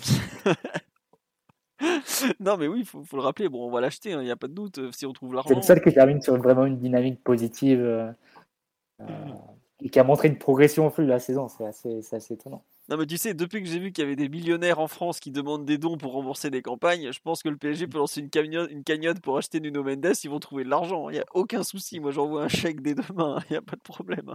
Mais bon, je sais pas, Fabien ou Omar, si vous voulez compléter sur euh, Nuno. Euh, tiens, Fabien, toi, quand Omar nous fait l'apologie de ce brave Nuno toutes les semaines avec moi et Mathieu. Euh, de ton côté, Fabien, tu. Tu partages notre enthousiasme pour, pour l'extraordinaire Nuno? Moi, je suis complètement fan de New Mendes. Je trouve que euh, sa progression est, est, vraiment positive. Euh, je trouve que c'est bien aussi qu'il ait pu rencontrer un peu de difficultés parce qu'on c'est quand même un joueur qui globalement débute presque sa carrière professionnelle. Je crois qu'il avait qu'une année en, pro au Sporting et le Sporting, enfin la, première division portugaise, c'est autre chose que la, en termes de duel, etc. C'est autre chose euh, que la première que la Ligue 1. Donc je trouve que c'est bien qu'il soit aussi passé par un, des périodes un peu plus difficiles où il a, su se remettre à niveau. Et moi, typiquement, c'est un, latéral que, j'adore. Dans ce qu'il montre au Paris Saint-Germain, c'est ça, la variété de ses passes, notamment sa capacité à, centrer d'une position assez, éloignée. Je pense que c'est quelque chose qui est, qui, qui est, très utile au PSG, sa capacité aussi à jouer intérieur, à mesure où on n'a pas forcément de neuf référent entre guillemets de, joueurs capables de recevoir des ballons dans la surface et de placer des têtes. Que ouais, son, apport dans, le jeu est, extrêmement précieux. Aussi sa capacité à, jouer pied droit dans des petits périmètres pour pouvoir sortir du pressing lorsque voilà face à des adversaires qui cherchent à nous enfermer sur les côtés. Je pense que c'est pareil, c'est une arme que peut profiter grandement le PSG. Et puis et puis je trouve que sur ces derniers matchs, il y a quelque chose qui me faisait un, j'étais pas un peu, un peu pas déçu, mais euh, où je pensais qu'il devait progresser, il l'a fait, c'est son entente par rapport avec Neymar. Oui. par exemple, dans ce match-là, il y a eu des choses qui se sont passées où euh, il, a, il s'est un peu plus projeté, ils se sont un peu plus coordonnés sur euh, la capacité à occuper différentes zones sur le terrain, l'un par rapport à l'autre. Je trouve qu'il y a, eu, il y a du mieux depuis quelques matchs et je trouve que c'est, c'est plutôt positif parce que quand on se rappelle de ce qu'a pu faire Neymar par rapport à un joueur, bon, c'est un joueur totalement différent, hein, mais comme Berchiche, par rapport à ce qu'il pouvait faire avec, avec Bernat, voilà, c'est, on sait que voilà, Neymar peut conditionner un petit peu le match de son latéral et, et, que s'il y a l'alchimie qui se passe, il peut se passer des, choses assez, assez différenciantes sur un terrain entre le latéral et, et, Neymar. Ouais, non, mais je te rejoins totalement. Et je trouve que hier, pour la première fois, il y avait une vraie complémentarité que l'un, mmh. Neymar a compris qu'il avait des choses à gagner en jouant avec Nuno. Ce qui n'était pas forcément le cas. Je pense que Nuno a aussi compris que quand Neymar a le ballon dans les pieds, tu peux faire un appel en profondeur, même si c'est compliqué pour voir le ballon arriver. S'il y a bien un mec qui est capable de te le faire arriver, c'est lui, ou Messi en tout cas. Dommage le, contrôle raté sur la, passe à de, de Neymar. Mmh. Et le hors-jeu aussi, sur le but. Et le jeu sur la passe décisive pour, pour Messi, là ça joue vraiment à, pas grand-chose, mais on l'a souvent vu cette saison, hein, les, les, Mendes qui était privé de passe décisive pour pas grand-chose, que ce soit un raté d'un attaquant ou d'un hors-jeu euh, au millimètre. Mais ouais, je, je suis d'accord avec ce qu'a dit Fabien. C'est, c'est l'un des gros plus qu'on a vu sur, sur ce match. Et, on va dire le, les rares actions potables qu'on peut ressortir de ce match, ça, ça aurait été entre Neymar et, Mendes sur le côté gauche. Donc, euh, effectivement, c'est, on, peut, on peut ressortir ça de, de la prestation d'hier. un, un, petit truc aussi qui, qui, me fait dire que ouais, je, mon cœur penche pour lui, c'est que a quand même souvent des petites alertes blessures dans les matchs où il, reste souvent par terre et à chaque fois que ça arrive, je suis vraiment pas serein à l'idée qu'il sorte. Donc ça me positionne vraiment sur le fait que ouais, c'est une grosse grosse satisfaction que bah, des choses se passent quand il est là sur le terrain et euh, le fait voilà, de redouter son absence, ça veut dire aussi pas mal de choses sur ce qu'il apporte euh, au club. Après, cela, dit... Ouais, non, je te rejoins. On me dit il est jamais décisif offensivement, mais pour le coup, il l'est vraiment souvent, je trouve. Mais il, y a eu des buts refusés pour Dorge. Euh, des mecs qui tirent à côté en superposition. Euh, franchement, quand on regarde bien le détail sur la saison, il lui manque 3 ou 4 passes décisives à cause de bah, Icardi notamment qui a goinfré un nombre de, de centres, euh, des, des, caviars de, de Mendes. Enfin, je me souviens, c'est en décembre, je crois c'est en décembre surtout, il les a enchaînés là, ou en janvier aussi. pour moi, ça fait, il fait partie des joueurs qui sont mal payés par rapport à ce qu'ils donnent aux autres en fait. C'est vrai en revanche que face au but, c'est pas trop son truc. Faut ça euh, marquer, c'est pas trop trop dans ses capacités, mais pour le coup, je trouve que euh, sa qualité de centre, elle est, elle est pas remise en question sur la saison. Elle est même plutôt bonne. Hein, euh. c'est plus les, autres qui ont vraiment été pas bons au moment de, de conclure ce qu'il a pu donner. Quoi. Et pour un joueur de 19 ans, bon, maintenant il doit en avoir 20, mais c'est vraiment un, très très bon latéral. Après, ce qui est fou, je sais pas si vous vous rappelez, c'est comme on l'a dit sur le live, c'est que la fameuse photo avec toutes les recrues au mois d'août là contre Strasbourg, euh, il est pas dessus en fait quoi. Et c'est peut-être pour ça qu'il euh, s'en sort finalement. C'est un peu la photo de la loose où tous ils ont un peu coulé les uns après les autres, euh, où ils ne sont jamais arrivés comme le pauvre Vinaldoom.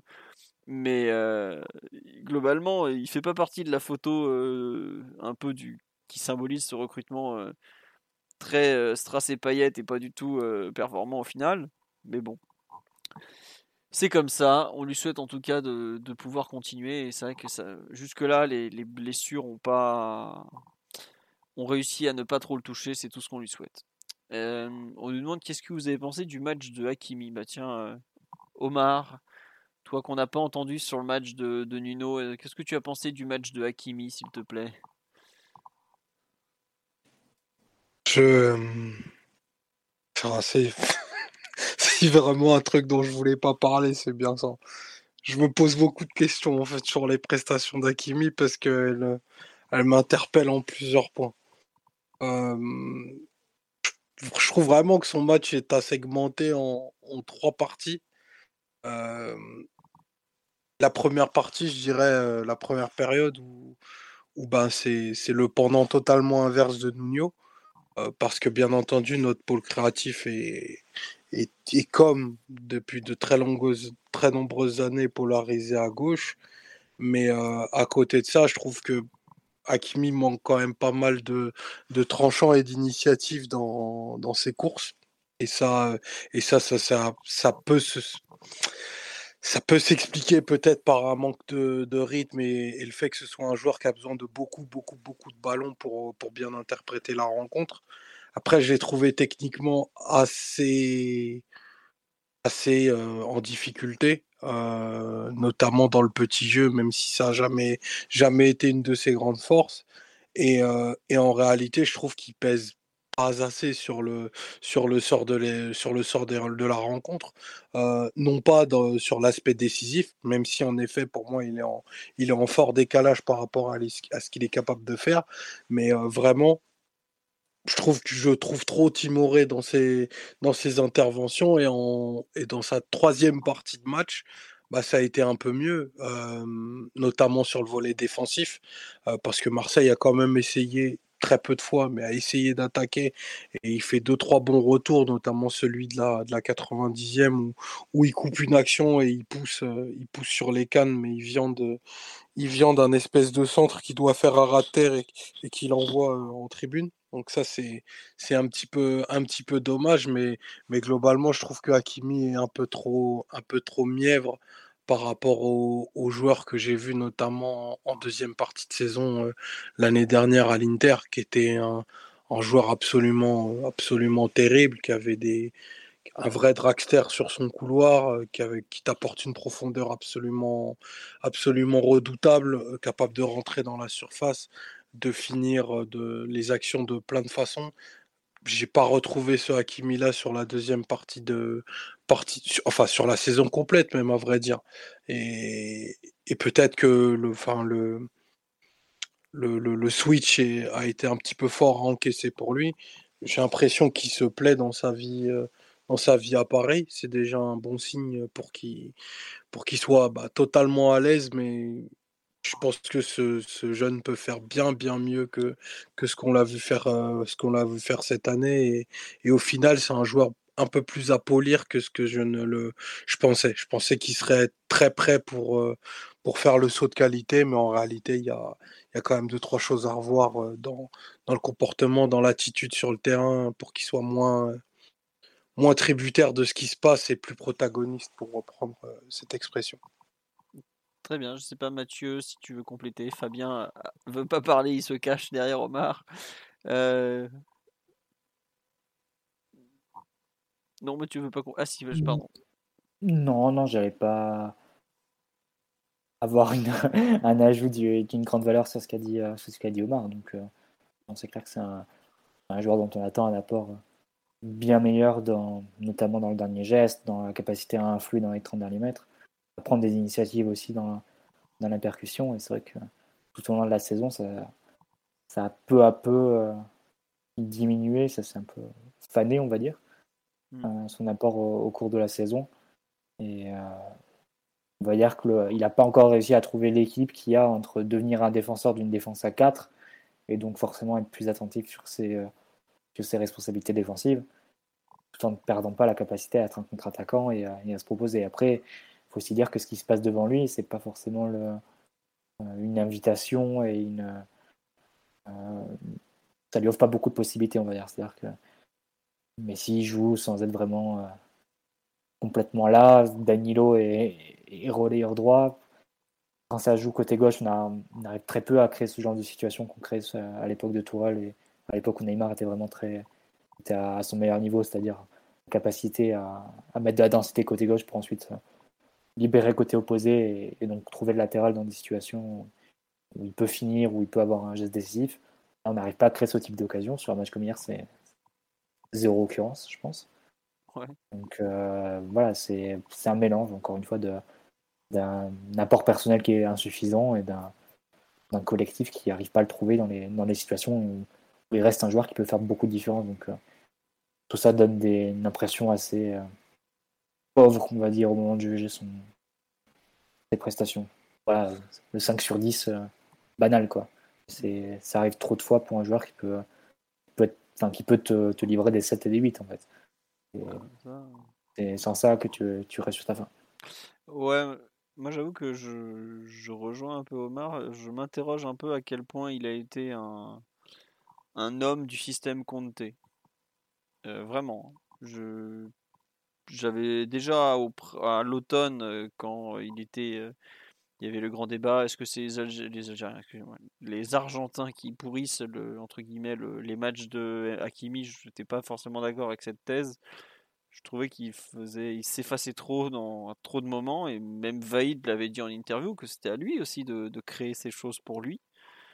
Et plus le temps passe, j'ai bien aimé certaines périodes de sa saison, mais j'ai vraiment l'impression qu'il, euh, on me dit il est rentré dans le rang et c'est ça quoi. Il refuse un peu de de d'être plus que ce qu'il peut être et en, quelque part ça me fait j'aime pas dire ça mais j'ai un peu l'impression qu'il se complète dans ce rôle où il fait pas beaucoup et, enfin j'aime pas je vais le faire même si j'aime pas faire ça en général c'est que je le compare à Nuno Mendes sur l'autre aile. Nuno Mendes il a Neymar devant lui.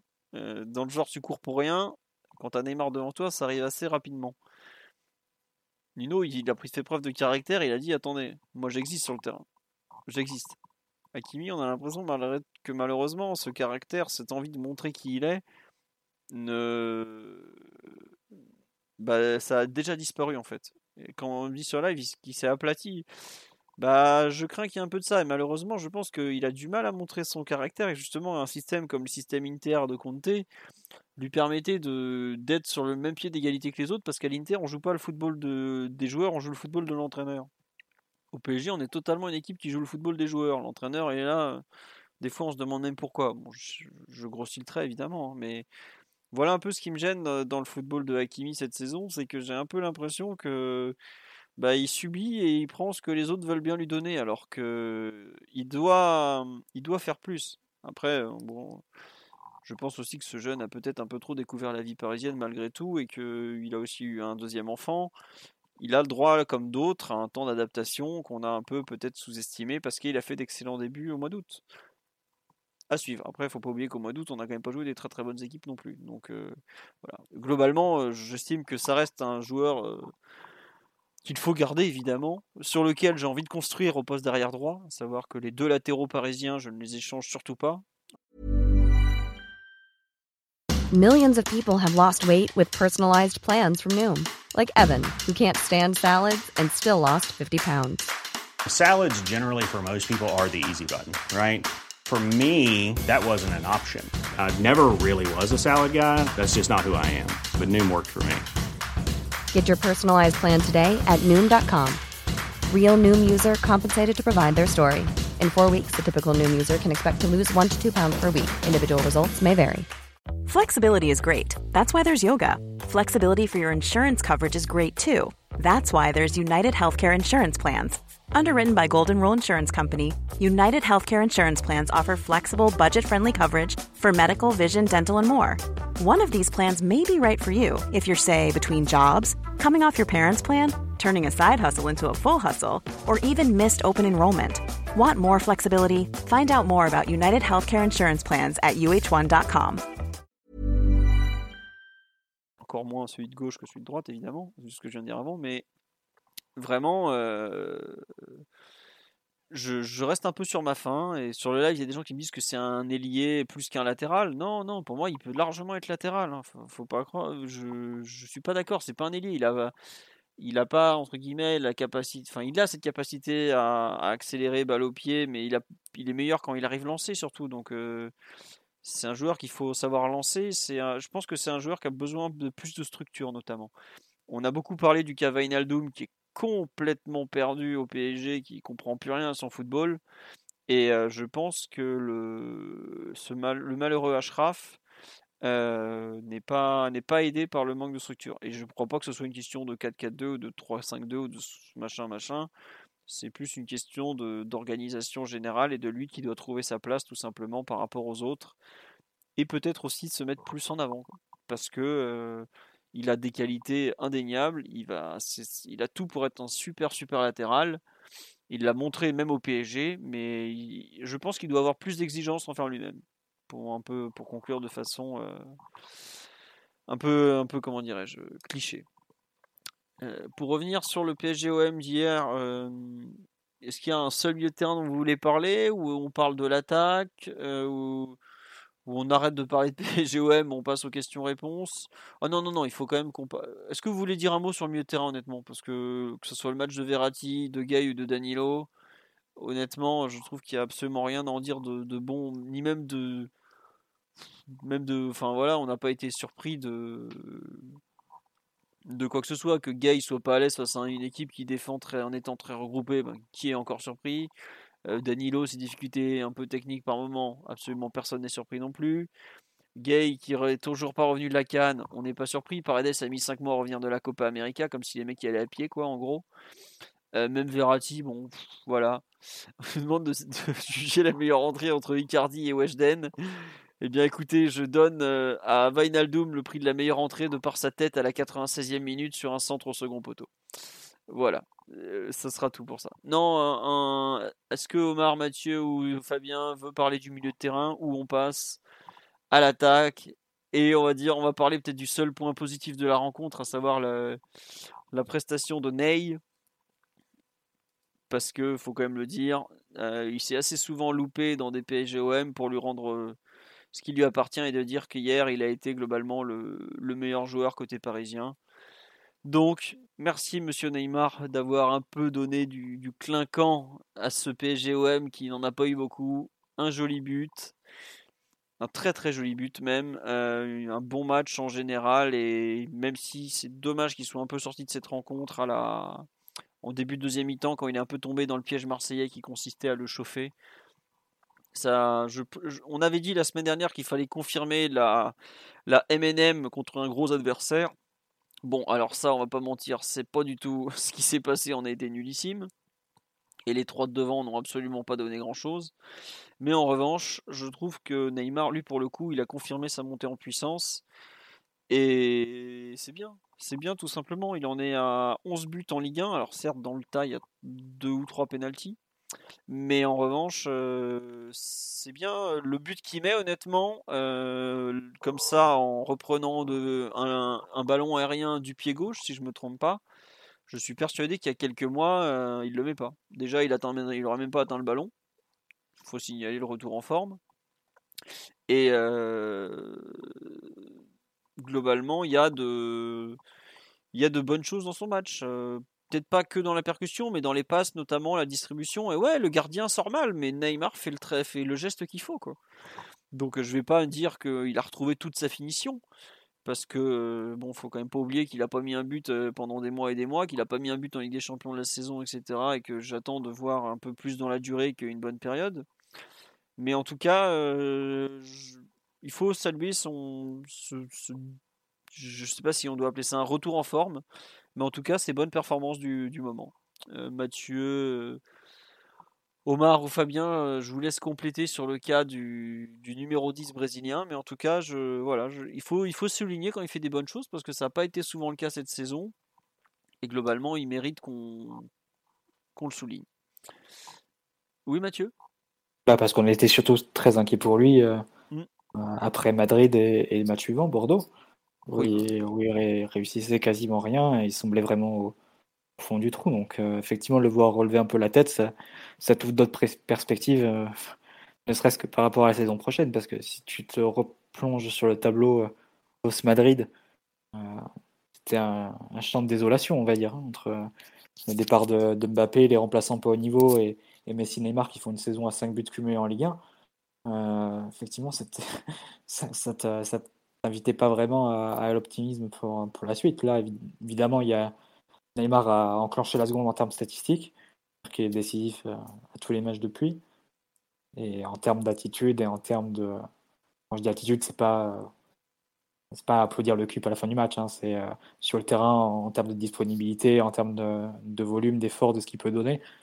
C'est euh, évidemment un autre joueur et c'est une montée en gamme qui est sensible, qui se répercute et que tu vois à l'œil. C'est-à-dire que c'était vraiment absurde de vouloir justifier les performances de Neymar il y, a, il y a encore un mois et demi quand tu vois ce que le meilleur Neymar fait euh, sur les deux trois derniers matchs. Euh, et, qui n'est pas encore retourné à son, à son meilleur niveau. Mais évidemment, c'est le chemin euh, positif qu'on espérait, enfin qu'on espère même plus, à vrai dire, et euh, qu'il faut absolument poursuivre et, voilà, une manière d'enfoncer un peu le clou, parce que ce qu'on a vu euh, avec Mendes, qu'on a vu sa capacité même à, partir un peu balle au pied, à trouver ensuite Mbappé en, appui, il y a eu quelques situations aussi où Mbappé hors jeu, mais il y a des échanges techniques de, bon niveau. Là, ce qu'il a manqué sans doute sur le match d'hier, c'est plus la relation avec, avec Messi qu'on a, moins vu. Mais euh, non, c'est évidemment d'un point de vue strictement individuel avec, euh, avec Neymar, une montée en puissance significative par rapport à ce qu'il faisait il y, a, il y a un mois, un mois et demi. Donc il faut absolument espérer que la fin de saison soit du, du même acabit et qu'on puisse, euh, puisse leur envisager la suite. On me demande sur le live est-ce que tu veux toujours t'en débarrasser? C'est pour ça que je dis ça. Moi, ma position, c'est un entre Messi et Neymar. Ouais. Donc, voilà, parce que euh, en partant du principe que, que Mbappé sera pas l'an prochain, parce que voilà, je répète mon raisonnement, mais partir du moment où tu trouveras difficilement un joueur qui aura les mêmes caractéristiques Mbappé dans la profondeur, dans le déséquilibre, dans euh, la capacité à marquer les buts, etc. Euh, tu peux l'avoir avec deux joueurs et garder un, le troisième qui serait soit Messi, soit Neymar dans un rôle de, de meneur, entre guillemets, meneur excentré. après, si tu me demandes de choisir entre les deux, bah, à partir du moment où Neymar est là avec un contrat long, moi, j'envoie Messi à Barcelone, ça, c'est la question. Mais a priori, ça, le PSG va pas faire ça. Non, mais. Mais. Euh... Ouais, non, juste non, un mais truc. voilà, il faut trouver un peu d'optimisme pour la suite parce qu'effectivement, le, le, le, tableau offensif sans Mbappé, il s'annonçait euh, désolant et catastrophique. Non, mais juste, on me dit sur le live, il lui faut plusieurs matchs complets pour retrouver son niveau. Le Real, c'est arrivé trop tôt dans la récupération athlétique. Enfin là, je veux pas être méchant. Je sais pas si on il est arrivé pour l'aller. Il était, il était, il était censé être prêt pour l'aller, Neymar. Ouais, voilà. Il a, il a raté deux mois. Il lui a fallu deux mois. Euh, ouais, il a raté deux, deux, mois et demi, pardon. Et il lui a fallu pratiquement deux mois pour être ce qui ressemble à un vrai Neymar. Et pour moi, c'est peut-être ça le plus grave. C'est si à chaque fois qu'il est blessé, il lui faut autant de temps de récupération que de temps de blessure. C'est très gênant parce que des petites blessures, des petits coups, euh, machin, machin il en a beaucoup. Euh, sa blessure. Pas seulement blessé, Philo. Hein. Quand, comment il va revenir, par exemple, de la trêve Ouais, c'est ça en plus. Ouais. Si, si, si, tu fais deux mois, ça te nous mène à la Coupe du Monde. Hein. c'est évident que tu attends euh, une continuité maintenant pour, euh, pour Neymar, de, sans, sans s'illusionner d'un éventuel retour à son meilleur niveau, à son niveau 2017, 2018, etc. D'avoir une continuité dans ses performances, c'est-à-dire les matchs qu'il fait face à Marseille, Clermont et, et, Lorient. C'est euh, voilà, le standard dans, de Neymar face à, face à des équipes de Ligue 1 où il est censé globalement survoler, donc peut-être pas dans les mêmes proportions qu'il y a 3-4 ans, parce qu'évidemment le joueur a changé, il y a eu des blessures et il y a l'usure de l'âge. Mais il doit conserver malgré tout une marge. Et Neymar qui était bloqué à 4 buts ou 5 buts en, mars dans la moitié de penalty et, et trois face à Bordeaux. Globalement, c'était quelque chose comme ça. Euh, c'était pas c'était pas acceptable. Donc on revient à des, des normes et à des standards qui sont un peu plus corrects et en ligne avec la valeur du joueur. Omar ou Fabien, vous vous en êtes où de ce de la renaissance, la énième renaissance de Neymar qui décidément est un, un sacré phénix? On pourra pas lui enlever ça en tout cas. On nous dit Neymar c'est l'amour et le chaos à la fois. Ah oui, c'est ah, c'est très compliqué. Oui, Fabien. Euh, oui, bah moi je suis assez content qu'il retrouve le, chemin des filets parce que c'est quelque chose qui, qui lui manquait euh, dramatiquement cette, cette saison. Euh, moi, sur le, pour juste, j'avais fait lorsqu'on avait fait l'analyse de la mi-saison, j'avais dit que je trouvais que Neymar était mieux par rapport aux exercices précédents sur sa relation avec le collectif. Et euh, je trouve, bah, je maintiens en fait cette idée-là que, que, je trouve que c'est un joueur qui est un peu plus impliqué collectivement. Alors je ne sais pas à quel point ça peut impacter euh, son rendu individuel, mais euh, je trouve que là, par exemple, dans l'attitude défensive, il a répondu présent, que ce soit au début, il était plutôt sollicité et pas mal actif sur, le, sur les pressings offensifs, sur les pressings dans la moitié de terrain marseillaise.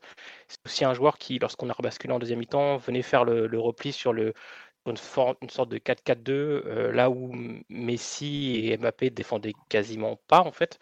C'est un joueur qui était quand même sollicité et, on va dire connecté par rapport à l'équilibre défensif. Et puis je ne peux pas empêcher de penser à son geste sur le penalty, lorsqu'on sait, vu le match que réalise Mbappé, course au, on va dire aux, statistiques vis-à-vis du buteur, je trouve que c'est un geste, un geste à noter dans, dans l'esprit collectif du, du, joueur par rapport à son partenaire d'attaque je, moi, je suis, je suis vraiment content de cette. Euh, ça arrive trop tard, malheureusement, euh, mais content ouais, de, son, de, son, de, de retour au, niveau dans, dans, ce que tu dis, Philo, dans, dans ce Phoenix. c'est un joueur qui passait par des choses compliquées avec le, avec le Parc des Princes et ses supporters, notamment l'Occupe. Et euh, ouais, il y a cette notion de Phoenix qui est moi quelque chose qui, qui me plaît, c'est les joueurs, cette capacité à, à faire du payback, à, à, revenir un peu sur le devant de la scène lorsque ça a été compliqué. C'est quelque chose qui me séduit, moi, chez les joueurs. Donc, ouais, plutôt content de, ce retour. Je pense que c'est peut-être un des seuls joueurs a répondu à, pas assez. Je pense pas que ça, soit, fait pas partie du. J'allais dire du top 10, mais non, je peux même aller jusqu'au top 30, voire top. Plus de. Ouais, top 50 des, joueurs, des meilleurs matchs de Neymar. Et dans l'ensemble des 11 Parisiens titulaires, je pense que c'est le seul qui avait un, un des seuls qui avait pardon l'approche d'un match PSG-OM. Ouais, bah non, mais c'est vrai, moi je te rejoins totalement sur la façon dont il a approché le match. Lui, il avait envie de gagner, et contrairement aux autres qui avait peut-être même pas envie de jouer, lui, il avait envie de faire mal à l'adversaire, je trouve. Et ça, c'est quelque chose qui nous a énormément manqué hier. Euh, il n'y avait pas l'envie d'aller de l'avant, de faire mal, de, de, faire tout ça, quoi. Et lui, au contraire, je trouve que dès les premières minutes, il a montré, écoutez, euh, aujourd'hui, enfin, Neymar c'est souvent raté face à l'OM, on peut, on peut pas le, nier. Mais je trouve qu'il y avait un moment, il y avait une façon de dire, euh, ce soir, c'est mon match, quoi, quelque part. Et j'aurais bien aimé que les autres se mettent à son niveau, de d'engagement, d'intensité, d'envie, ouais, comme on le dit sur le live, c'est ça quoi. Ça pose aussi question sur le, niveau des autres parce que quand c'est Neymar qui te donne un peu le, pouls en termes d'envie, c'est voilà. Et effectivement, euh, on me dit que le, mm, le public a apprécié le fait qu'il laisse, qu'il laisse pardon, le péno à Mbappé. Bah, je suis pas surpris parce que c'est typiquement des gestes collectifs appréciés et qui méritent à savoir, c'est un, un, quelque chose pour l'équipe, c'est pas quelque chose pour lui. Après Neymar, il a 30 ans, il sait très bien que le Ballon d'Or, ça sera peut-être jamais, qu'il a un dernier grand objectif dans sa carrière, c'est la Coupe du Monde. Peut-être que c'est pas le même et qu'il y a 4 ans, il aurait pas lâché ce ballon. Ça, on s'en fout à vrai dire même. Mais je trouve que ça montre un joueur peut-être un peu apaisé aussi. Euh, pas forcément à la recherche de, d'exploits, de, choses à prouver, plus un joueur qui, est plus tourné vers l'équipe. Et t'en parlais un peu Fabien, le fait de jouer plus collectivement, euh, peut-être que si c'est comme ça que Neymar va redevenir un joueur euh, très très très très très fort comme il l'a été pendant longtemps parce que cette saison le vrai Neymar je sais même pas si on l'a vu un seul un seul match au total c'est ça le pire donc pourvu que ça continue en fait moi vraiment ce qui me ce qui me fait peur pour lui c'est vraiment la rechute physique c'est il fera, il fera toujours, euh, il fera toujours, il aura toujours de la magie en lui, mais attention, vraiment la rechute, c'est vraiment le, pire qui puisse lui arriver parce que bah comme on le voit cette année, comme on l'a vu les années précédentes, il met quand même de plus en plus de temps à revenir et s'il a, bon encore si c'est un petit truc genre une béquille qui rate un match, bon c'est pas grave. S'il prend un, truc musculaire où il en rate 5, 6, 7, 8 semaines, par exemple, là, la, cheville 12 semaines, ça serait terrible. Et quelque part, comme on me l'a dit sur la tout à l'heure, c'est terrible pour lui que la Coupe du Monde ne soit pas en juin, juillet comme d'habitude, mais en novembre prochain. Parce que vu la forme qu'il tient en ce moment, il aurait pu être vraiment, vraiment exceptionnel. Omar, on t'a pas entendu sur le cas du, Ney, comme dirait la. Comment et, un peu Kiki aussi. Comment va le Ney? Qu'as-tu pensé du Ney? Ah, Il va mieux, il va mieux, c'est indéniable hum, par rapport aux performances exaspérantes pour un joueur de son niveau qui ont, qui ont jalonné sa saison. Après, je ne ferai pas du match d'hier un, un, grand match, ni même un bon match pour Neymar. Euh, alors effectivement, sur la première période, il, dénote parce que c'est le seul joueur offensif sur le terrain, en fait.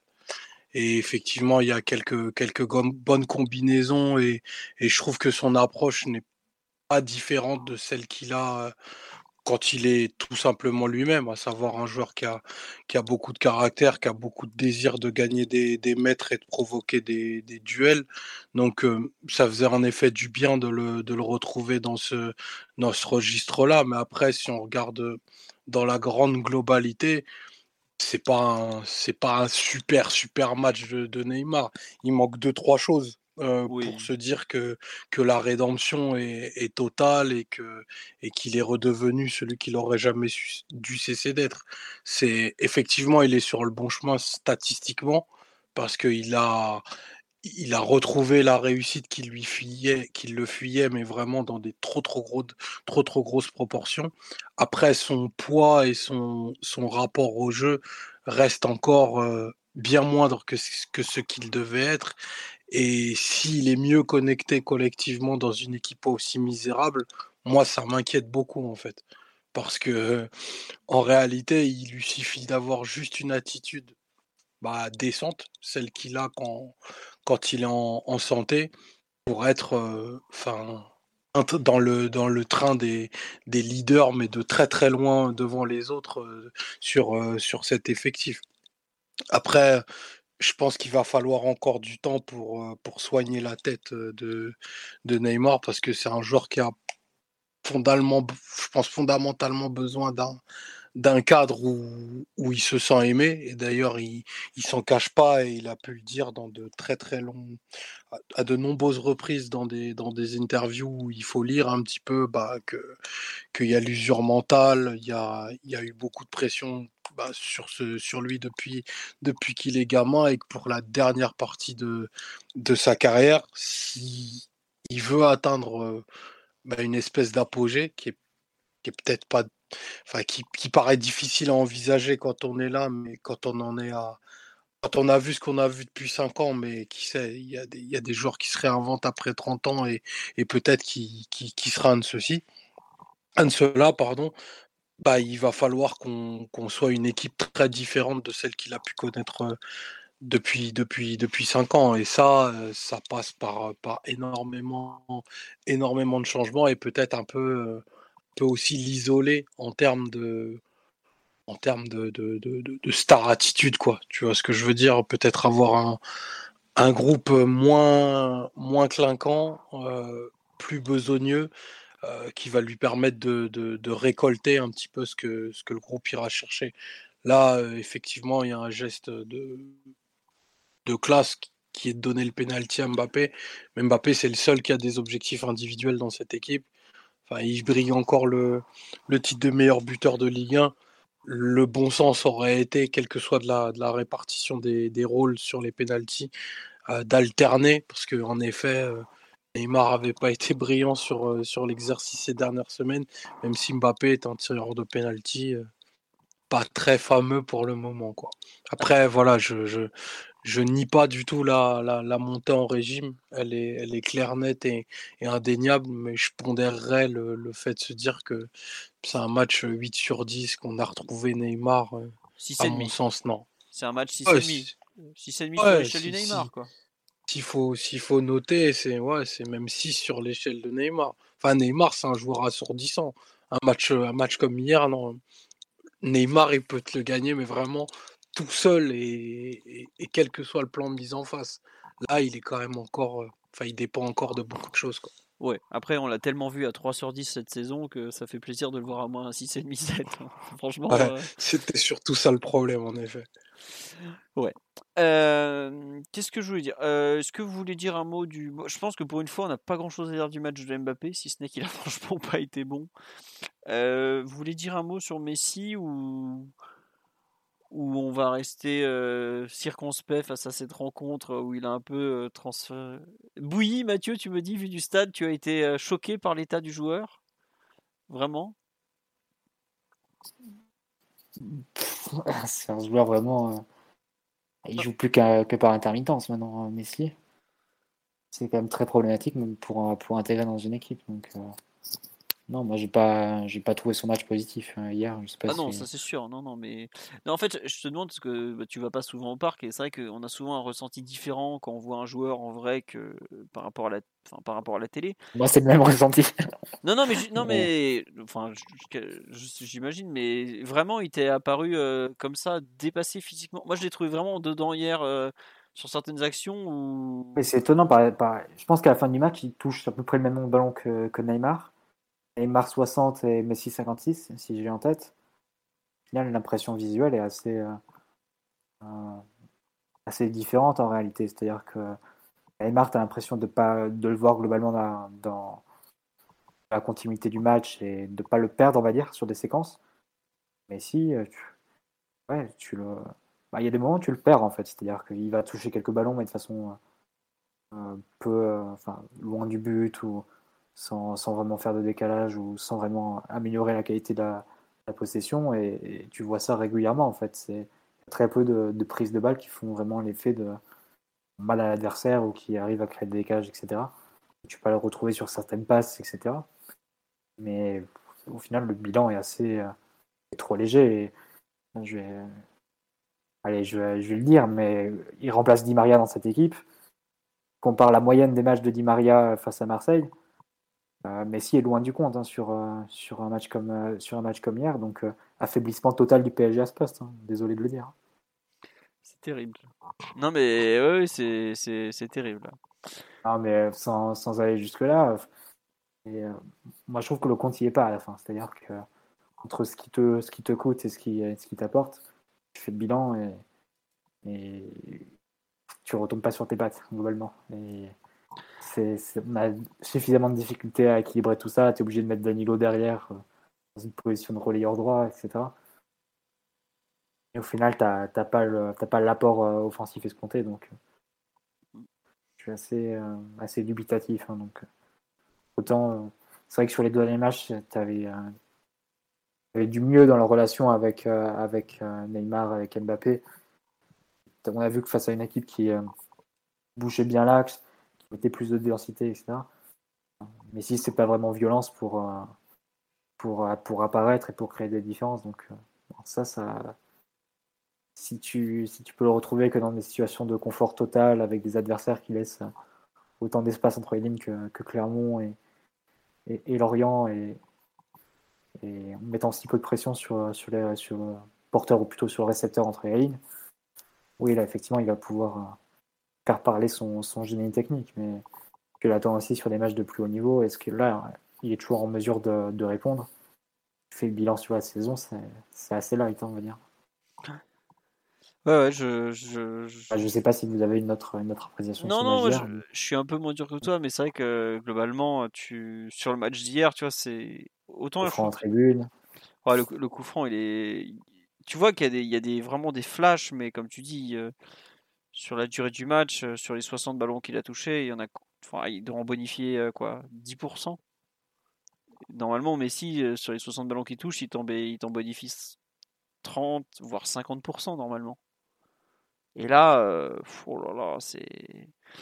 Ouais, on en revient toujours au même. C'est quoi le bilan de Messi sur les gros matchs? On me dit sur le live, ouais, depuis 3-4 ans, c'est c'est terrible.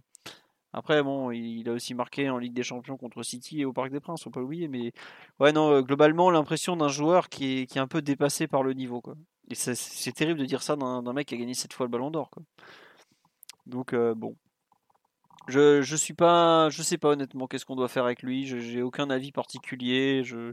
C'est un peu comme. euh, j'aime pas dire ça, mais c'est un peu comme Neymar où où tu sais pas où il en sera physiquement dans deux jours. Messi, un, un peu dans le doute. Est-ce qu'il a besoin d'une équipe différente il a besoin d'une équipe différente autour de lui, je veux dire, mais est-ce qu'il est capable de donner beaucoup plus Est-ce qu'il est capable de marquer 25 buts en championnat l'année prochaine, par exemple? Je suis même pas certain. Et même si ce bon Cesc Fabregas, qui a un emploi fictif extraordinaire à Monaco, nous dit que c'est formidable, Messi, bah, machin, machin, la vérité c'est que Messi, il a pas mis un but au Parc des Princes en 2022, quoi. Et qu'on est quand même le 18 avril. Ah si, si, il a marqué contre... Non, il a pas marqué contre, contre Lorient et à l'autre jour, il me semble, ou je vous dis une bêtise.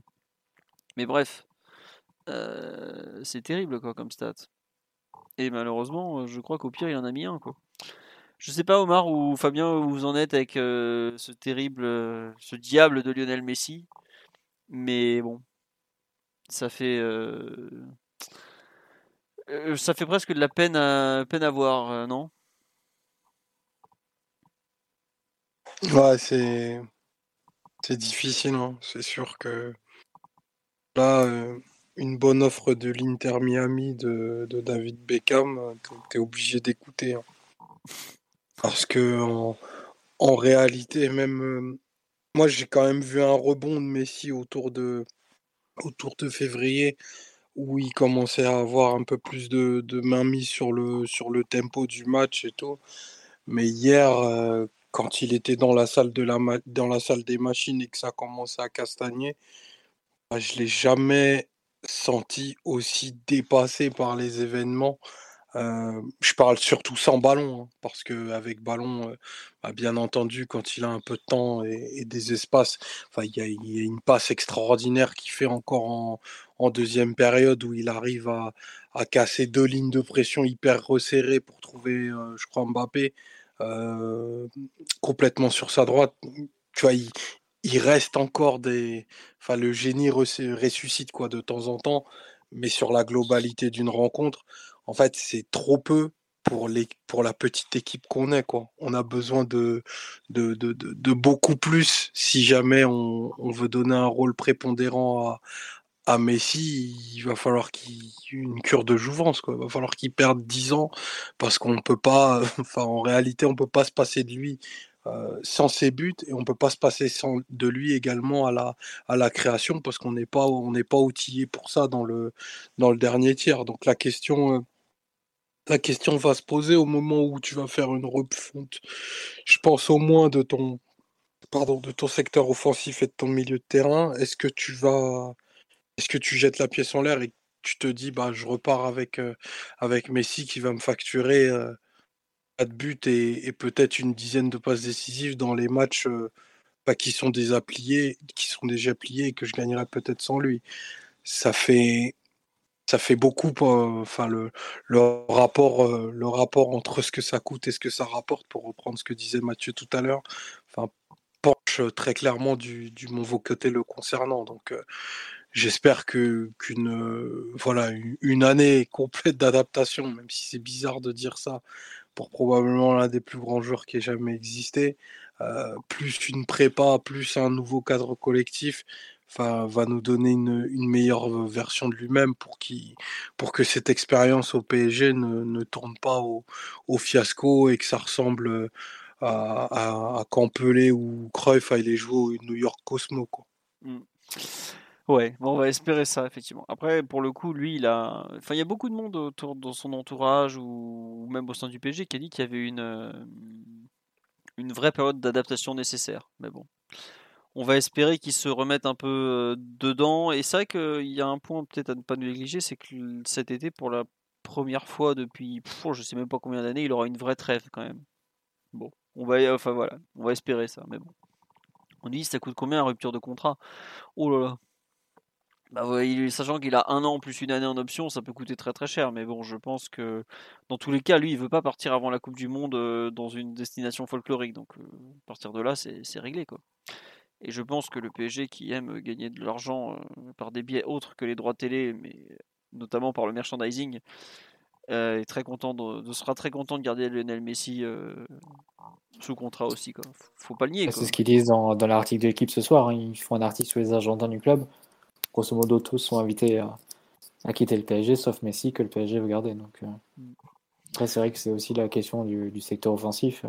Si tu fais la liste des six attaquants euh, auxquels tu rajoutes Sarabia, voire Rafinha si on veut, euh, au final, tu voudrais garder que Mbappé peut-être et, peut-être Neymar aussi. Mais tu pourras pas tous, te séparer de, enfin, séparer de tous les autres. Quoi. Donc, Là, dans l'autre, il va, forcément avoir des, compromis qui vont être faits entre ce qu'on voudrait nous et ce qui, ce qui, va se passer. Donc, sinon, Messi, il y a toutes les chances qu'il reste, reste au club l'an prochain. Et bonne chance euh, à Pochettino ou à son successeur pour trouver une, une équation entre Messi, Neymar et un troisième joueur devant qui sera sans doute pas Mbappé. Donc, euh, Écoute, y a, on, m'a déjà dit sur le live, attention Mathieu, il n'est pas encore parti. Donc voilà. Par contre, on me signale petit malaise quand tu as parlé de Rafinha. J'ai senti que Omar était en train de, de, s'enfoncer dans son fauteuil. Je ne sais pas si. Mais... C'est le caractéristique joueur offensif ou voir joueur tout court, je pense. Qui, qui ouais, c'est tachycardie. Hein. un, prêt, un prêt très concluant pour Rafinha également. Ah bah, je, vous invite à aller voir euh, Sergio Rico ce week-end hilarant. Si Donnarumma a des problèmes, Sergio Rico on en a, des encore plus grands, je pense. Ah bah j'avais pas vu que effectivement Rafinha il en est à 660 minutes en Liga là. Et donc pour ceux qui ne savent pas ce que ça veut dire, euh, ça veut dire qu'il il joue, hein, mais bon c'est pas euh, encore il joue plus, enfin il est titulaire, mais je vous rassure c'est comme 660 minutes ça fait quoi? Ça fait 7 matchs? Bah ouais mais en fait ils ont pas joué tant que ça. Il y a eu deux, il a raté deux matchs sur blessure. Et euh, il est arrivé, il est arrivé à la 20e journée, ils en sont à la 32e. Et sachant qu'il y a deux trois fois où il a été remplaçant, non franchement il joue, hein, il est régulièrement titulaire. Hein. Euh, pour le coup, il a du temps de jeu. Hein. Mais, juste eh, mais, il fait, mais, il fait, mais il sort à la 60e quoi à chaque fois. Ouais c'est ça. Bah, si, euh je fais, si je fais une cote mal taillée, ça veut dire que c'est toujours lui le premier remplacé. Qu'il est... entre le 11e et le 12e. Voilà c'est ça. J'ai pas vu les matchs de la Sociedad, mais ça n'augure pas d'un joueur très dominant quoi non, non, non, non, c'est sûr. Mais écoute, attends, je préfère qu'il soit à 60 minutes de temps de jeu chez, eux par match que chez nous par mois. Hein. Enfin, faut, faut, quand même le dire. On en était là. Hein. Parce que c'est ça, quoi. Chez nous, il était à 60 minutes de, de, match par, euh, par mois, quoi. de temps en temps, on le sortait du placard après une trêve internationale. On disait, vas-y, va gambader contre Clermont, là. On revient, on revient te voir après, t'inquiète pas. Bon, c'est comme ça. Euh, question-réponse, on va passer à ça parce qu'on a globalement fait le tour. On nous dit que, tiens, vu du stade, l'attitude de Messi est insupportable. C'est un joueur détestable. Donc, ce, jeune est énervé contre Lionel Messi. C'est vraiment détestable vu du stade, mais moi j'avoue que ça m'avait pas choqué quand je l'avais vu contre Bordeaux ou Saint-Etienne. C'est un joueur qui a marché toute sa carrière, faut quand même le dire. Donc, euh, c'est pas. Il n'y a rien de nouveau, c'est pas Matuidi, quoi. Non, après, ça devient détestable quand tu sens que ton équipe a besoin d'une autre impulsion et, que tu aimerais que, que, des joueurs, euh, en particulier les leaders techniques de l'équipe, se, montent sur le terrain, viennent chercher le ballon, prennent des initiatives, etc., donnent euh, des sentiments de, de vie. Et c'est vrai que ça tranche avec ce que tu as pu avoir sur les dernières années, euh, surtout en secteur offensif, que ce soit Mbappé, Neymar ou Di Maria, ce pas des joueurs qui ont l'habitude de se cacher, qui peuvent, notamment dans le cas de Di Maria et, et, de Neymar, qui peuvent se tromper beaucoup quand ils prennent une chose en en main et qui peuvent parfois surjouer, mais que tu n'as pas l'habitude de voir la tête, euh, tête baissée, regarder ses chaussettes, etc. Donc c'est vrai que c'est une autre, euh, une autre façon de jouer, euh, de jouer un match de foot, Messi. Mmh. Ah, ça, on va pas dire le contraire. Ah, c'est pas un joueur qui va emporter le enfin, c'est pas un joueur qui a emporté le public depuis qu'il est au PSG, dans le sens où il n'y a pas de, de, match presque émouvant à se battre contre le, euh, une équipe plus forte ou euh, sa propre équipe qui l'aide pas dans des situations d'infériorité à, renverser les montagnes, etc. C'est des choses qu'ont pu faire Di Maria et, Neymar, évidemment Mbappé sous ce maillot. Donc euh, ça, tu l'as pas vu de, tu l'as pas vu de Messi et ça te, ça te manque et c'est malgré tout ce que tu peux attendre de joueurs offensifs supérieurs. Hmm.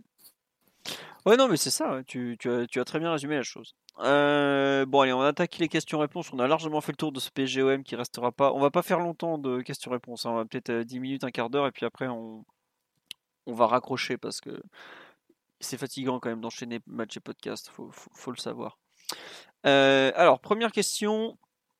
On nous demande est-ce qu'il y a une francisation de l'effectif en vue? Bah écoutez, c'est quelque chose qui se dit régulièrement autour du club. on, entend ça depuis des années, alors il faudra voir un peu comment ça va se, faire. Bon, après, il y a quand même une francisation qui, s'appelle, dont, enfin, francisation au moins rêvée qui s'appelle Zinedine Zidane. Après, on verra s'il viendra ou pas, mais il y a eu un autre Français, enfin le PSG, aujourd'hui veut faire d'un joueur français son joueur numéro 1. Ce joueur, c'est Mbappé. Est-ce que Mbappé veut, veut continuer à franciser le PSG Je suis pas certain, parce qu'on ne sait pas exactement où il va finir. Mais en tout cas, rien que ça, c'est deux signaux forts, parce que depuis le début du projet QSI au PSG, depuis qu'ils sont arrivés en 2011, il n'avait jamais trop été question. Euh, Nasser Al-Khelaifi a toujours été quelqu'un qui a voulu euh, mettre des signes de français, euh, France autour du club. Les petits drapeaux français sur les maillots, qui est quelque chose qu'on ne voyait jamais avant, par exemple. Tout ça, c'est très inspiré de, de lui. Mais en revanche, les joueurs, il n'y avait jamais eu un peu l'idée d'avoir un peu comme le Bayern une équipe de France bis. Le Bayern étant un peu l'équipe d'Allemagne bis, comme on dit. Mais en tout cas, voilà, aujourd'hui on en est. On verra un peu le, déroulement du mercato. Mais il faut pas oublier qu'aujourd'hui, est-ce qu'il y a un directeur sportif français qui pourrait venir? On ne sait pas. Est-ce qu'il y a un entraîneur français? Ben, Il y en a un très connu, mais c'est pratiquement le seul. Il y a un milieu français qui va signer. Euh, ah bon? Ah, Pogba. Ah oui, j'oubliais. Je croyais que tu allais me dire Johan Cabaye, mais il est déjà là. je l'oubliais. Euh... Cabaye sera peut-être promu, hein, directeur sportif principal, à savoir. Euh... Mais non, j'espère pas quand même. Il y a, non, faut, pas dire des choses comme ça, Mathieu. Je vais pas bien dormir cette nuit, moi, tiens. Comme, comme euh, chez Roux à Lyon, qui passait des féminines à, directeur bah, Ouais d'ailleurs, euh, qui nous a expliqué qu'on pouvait pas être un recruteur de qualité sans avoir été un joueur pro, alors que le, recruteur historique de l'OL, qui est le tout meilleur des meilleurs, n'avait jamais été pro. Bravo, bravo Bruno, t'as eu le nez creux encore une fois.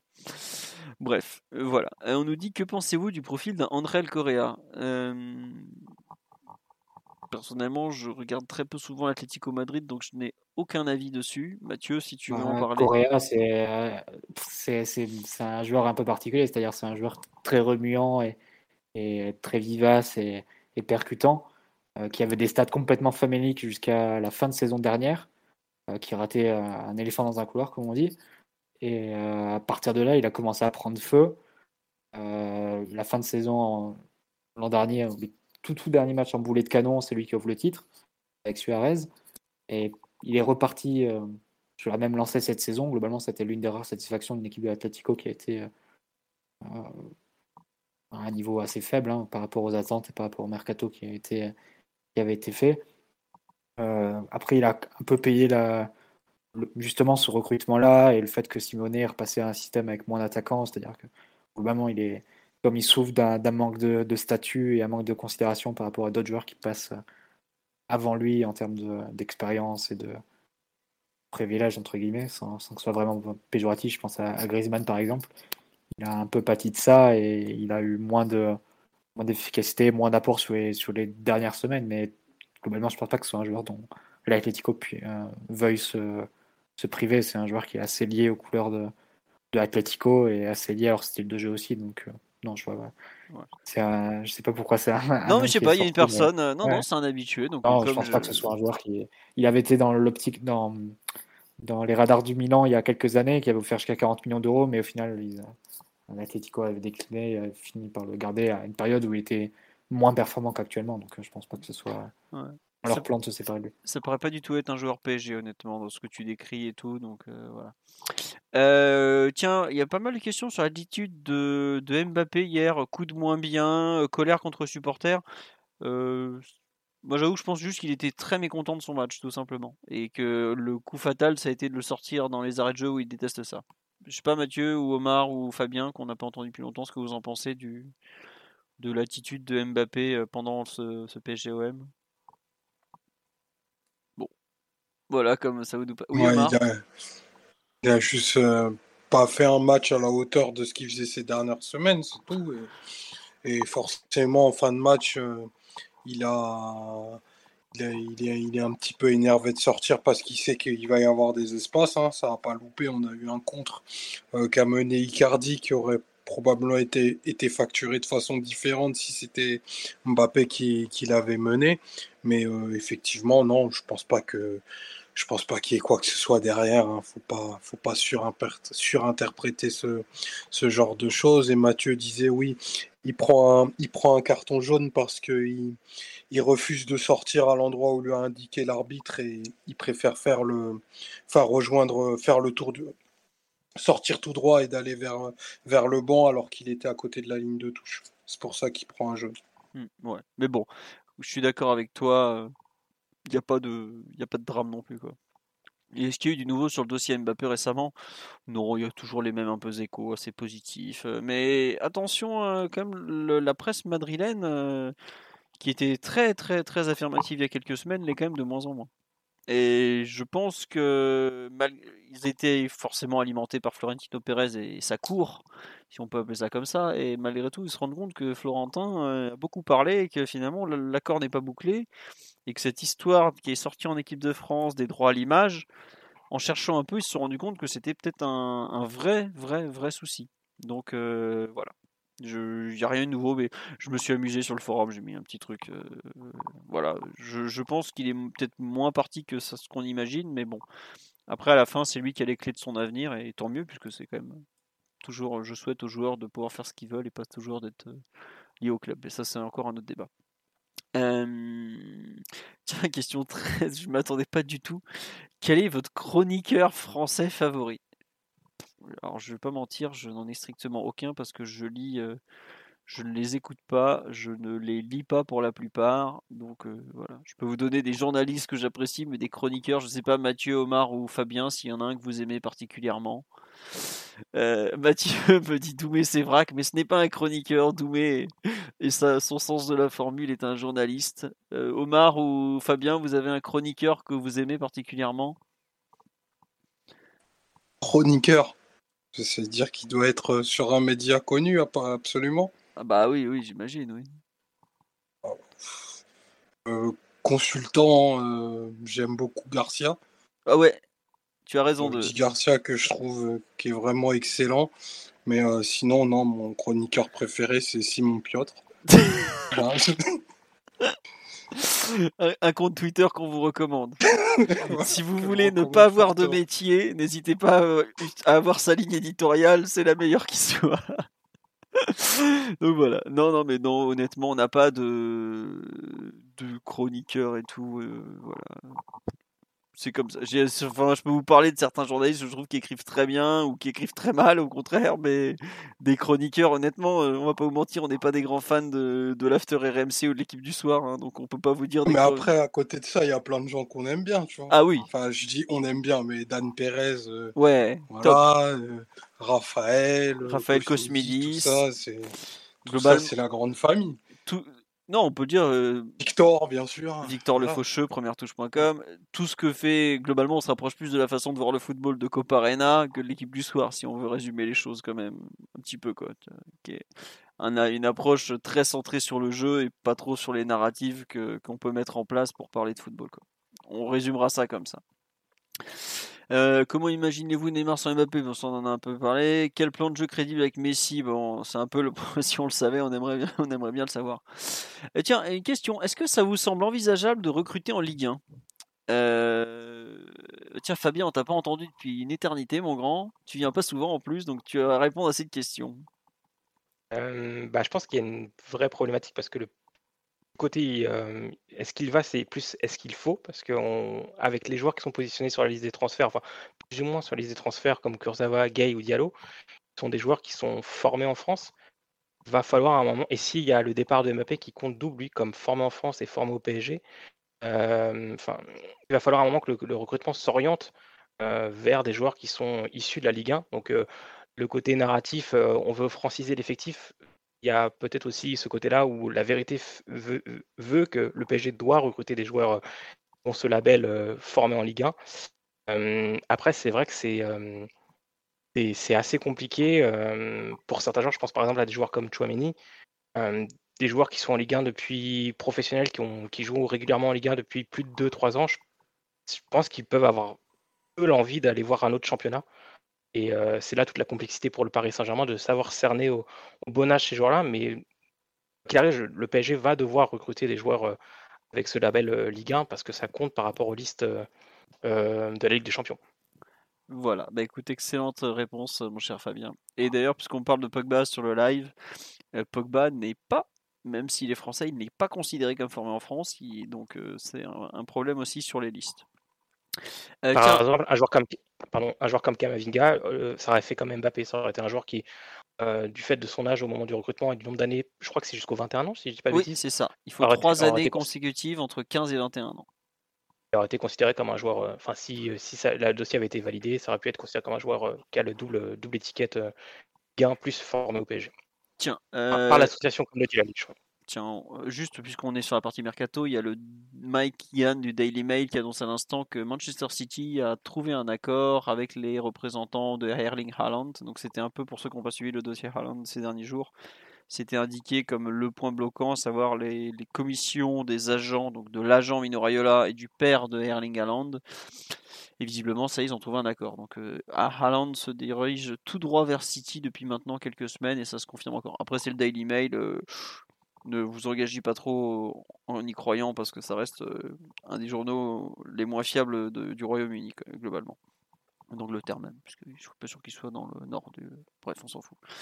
Euh, autre question, est-ce que vous pensez que le PSG doit investir sur un défenseur central? J'ai trouvé Pau Torres phénoménal, euh, Pau Torres donc de Villarreal face au Bayern. Tiens, question Mathieu, Simon, Omar, qui veut répondre à cette question sur l'idée de prendre un défenseur central de durant l'été moi, comme vous le savez, je toucherai, moi, comme vous le savez, je toucherai pas la charnière en tant que titulaire. Après, sur ce qui est des, doublures, bah, à partir du moment où il y a tant de questions qui se posent sur euh, les avenirs de, de Kerrer, de Ramos et de, Diallo, c'est possible que ce soit un secteur où euh, on devra toucher des choses. Donc, euh, si Kerrer va être poussé vers la sortie de notre côté, Diallo va sans doute vouloir trouver un nouveau un nouveau challenge pour être, pour être titulaire dans un, dans un club. Et Ramos, bah, avec tous les, même pas des doutes, hein, avec tous les constats qu'on a pu faire sur son physique cette année, euh, c'est une possibilité aussi qu'on veuille arrêter les frais dès, cet été. Donc oui, ça, ça, ouvrirait la voie à, des, à une ou des recrues dans, dans ce secteur. Mais après, est-ce que ça va se traduire ou pas? Est-ce que les départs qu'on peut imaginer seront effectifs? Ça, là est toute la question. Ouais, euh, pour Ramos, pour vous donner une idée, si je me trompe pas, ce week-end contre euh, comment dire contre Marseille, c'était la première fois qu'il jouait un match contre une équipe qui est classée dans les 10 premières du classement, même dans les 11 premières du classement. Voilà. Euh, je pense que ça en dit long sur l'état malheureusement du, joueur et à quel point euh, il est, il est loin du compte. Et d'ailleurs Marquinhos est revenu et immédiatement il a repris la place de titulaire et Kimpembe n'est pas sorti de l'équipe pour autant. Donc, euh, On verra si la fin de saison il reste quoi 6 matchs? 7 matchs? Bah non, 6-6. ça on est à 32 ouais. Donc on verra combien, de, combien on fait Ramos. Hein. Il y a deux matchs cette semaine? Ouais. Ah oui, il y a deux matchs. Il y a Angers mercredi et Lens dimanche. Euh, samedi, pardon, je le verrais bien jouer Angers, par exemple. Comme ça, tu peux, imaginer que Ramos va jouer au moins un des deux, quoi. comme ça, comme c'est un truc un peu plus sérieux samedi soir, tu lui fais jouer le, match, euh, tu fais, lui fais jouer le match entre guillemets qui, qui Kim Pembe va gentiment aller sur le banc mercredi et il reviendra contre contre Lens samedi ou un truc du genre, quoi. Mais bon, globalement, ouais, l'état de Ramos laisse à penser que il y aura peut-être, comme tu l'as dit, Kerrer, ça c'est obligé qu'il va y avoir départ parce que prolongation, j'y crois pas du tout. Diallo, il y aura possiblement départ, même si la piste du Milan est aujourd'hui très, très froide. On verra, écoute. Euh, oui, on doit aussi promettre, on a aussi promis des minutes à El Shaddai, à Bichabu pour la fin de saison. Donc, euh, à voir, à voir. Bon. Euh, alors, il y a quoi? On nous dit, est-ce qu'il y a des nouvelles sur Michael Edwards ou un remplacement en vue de Leonardo? Sur Michael Edwards, il n'y a eu aucun écho qui a filtré depuis le Télégraphe qui avait balancé ça, si je me trompe pas, le Daily Telegraph, qui est plutôt une très bonne source. Et depuis, on n'a rien eu. Et concernant Leonardo, bah, en tout cas, lui, il prépare la saison prochaine comme si de rien n'était. Et il n'y a pas vraiment de nouveaux noms qui sont sortis concernant les directeurs sportifs dernièrement. Donc, euh, Voilà. Après, comme vous le savez très bien, ça se décide au Qatar. En ce moment, c'est Ramadan, donc il faut attendre. Parce que malgré tout ce qu'on peut dire, le Ramadan, c'est comme Roland Garros au PSG. C'est une période où il n'y a pas forcément beaucoup de décisions. Il a été annoncé plusieurs fois que ça pourrait bouger une fois que le dixième titre sera acquis. Ce sera peut-être fait mercredi soir, ce dixième titre. En attendant, il faut, je sais, un peu patienter. Et c'est pas les matchs qui nous enthousiasment. Je suis bien au courant. Je vois les audiences du site, ne vous inquiétez pas. Euh, tiens, une question un peu différente. Avant le Real Madrid, on parlait de gros soucis de réapprovisionnement pour le maillot home, comme la raison pour laquelle on jouait rarement avec. Euh, depuis l'élimination, on le voit soudainement beaucoup plus et les maillots 3 et 4 semblent avoir disparu. Coïncidence? Bah non, c'est logique au contraire. C'est que comme le PSG sait qu'il n'ira pas plus loin en Coupe d'Europe, donc il n'a plus besoin de garder des maillots pour la Coupe d'Europe, et bah d'un coup, hop, on peut réutiliser le maillot domicile en championnat. Voilà, normalement, on va jouer toute la fin de saison avec le maillot domicile parce que bah, en Ligue des Champions, on en avait gardé 5-6 de côté pour aller jusqu'en finale éventuellement. Et ces maillots-là, bah, bizarrement, on l'avait aussi prévu contre Marseille, parce qu'on joue toujours en maillot domicile contre Marseille.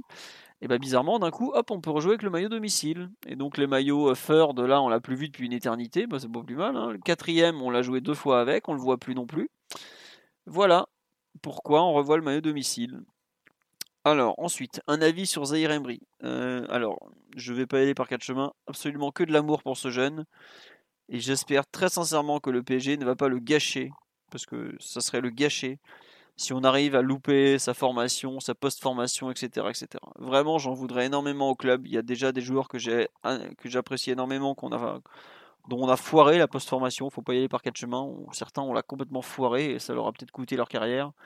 Et j'espère que ce, milieu relayeur slash défensif, ce milieu axial, je n'ai même pas envie de lui donner un poste, un milieu axial, euh, pourra s'exprimer. RMC a fait un podcast euh, sur lui il n'y a pas longtemps avec son père, tout ça. Moi j'avoue que faire des podcasts sur un gamin de 16 ans, ça me gêne un peu. Mais bon, en tout cas, que, que de l'amour pour lui et je lui souhaite euh, de, pouvoir s'imposer au PSG à moyen terme, tout ça. Je sais pas, Fabien, ou, Mathieu ou surtout Omar, si vous voulez donner un avis sur euh, Warren Zahir Emery, qui est donc un milieu axial de la génération 2006, qui vient d'avoir 16 ans qui va les avoir. Omar, toi, tu l'as vu jouer, euh, Warren? Omar On ne t'entend pas. Bon. Omar a été estomaqué, tellement estomaqué qu'il n'arrive plus à en parler. Je ne sais pas si Fabien, euh, tu l'as vu jouer, toi Omar? Ah, il est de retour, voilà, excuse-nous, on t'entendait plus, je sais pas pourquoi. désolé. Non, mais ouais, ouais, je l'ai vu jouer euh, à de multiples reprises et ouais, c'est un, un, phénomène très, très, très, très, très prometteur. J'ai pas écouté le, le, podcast qui lui était dédié euh, sur, euh, sur RMC, mais les peu de rencontres que je l'ai pu que j'ai pu le voir dans toutes les circonstances, c'est-à-dire démarrer, entrer à des postes très différents, toujours hyper impactants. Euh, très peu de touches intempestives, d'une justesse technique incroyable, bête euh, d'intelligence situationnelle. Franchement, c'est vraiment très très très fort. Et euh, j'ai rarement vu autant de maturité pour un, U17 quoi. Franchement, il est phénoménal. Et il y en a d'autres qui arrivent. Franchement, euh, le PSG très très bien doté sur les sur les générations 2006, 2007, 2008 même. Il y a des joueurs incroyables qui arrivent, vraiment. Ouais, je pourrais pas dire mieux. Euh, voilà. J'avais pas vu, j'avais pas descendu le live. On parle encore des chroniqueurs de tout à l'heure. On me cite des Bruno Salomon, mais Bruno, il est adorable. En plus, il est toujours prêt à rendre service. Mais c'est pas un chroniqueur, Bruno, c'est un journaliste. On me dit Elton Mokolo. Beaucoup d'amour pour Elton, qui parle très bien de football, qui a une énorme culture foot et dont le seul défaut est malheureusement de soutenir un horrible club jouant en, bleu et rouge qui a perdu à domicile contre Cadix. Parce que bon, faut croire que les pics sur la tête qui empêchent de voir qu'Mbappé est un super joueur, n'avait pas prévu ça. C'est comme ça, c'est pas de bol. Euh, autre question. Euh, donc, on parle, euh, un Darwin Nunez, bah, il n'y a pas grand chose qui a évolué depuis la semaine dernière où on en avait très vaguement parlé, si je me trompe pas. Ah, tiens, Fabien, t'étais pas là. Tu l'as vu jouer, Darwin? Toi, tu as un avis sur l'attaquant uruguayen de Benfica? Euh, je l'ai vu jouer, mais juste en compétition européenne. Et euh, je suis pas sûr. Alors, c'est un potentiel. Euh, je crois que c'est toi qui, Philo, qui l'avais dans le podcast avec Alan Vlaovic et, et lui. Donc, c'est modo les trois gros potentiels actuels. En buteur, oui. Que... Un buteur. Mais bah, justement, voilà, pour faire la transition, son, sa spécificité très buteur joueur qui est redoutable dans, dans, dans, la surface, dans ce qui concerne les appels courts, etc.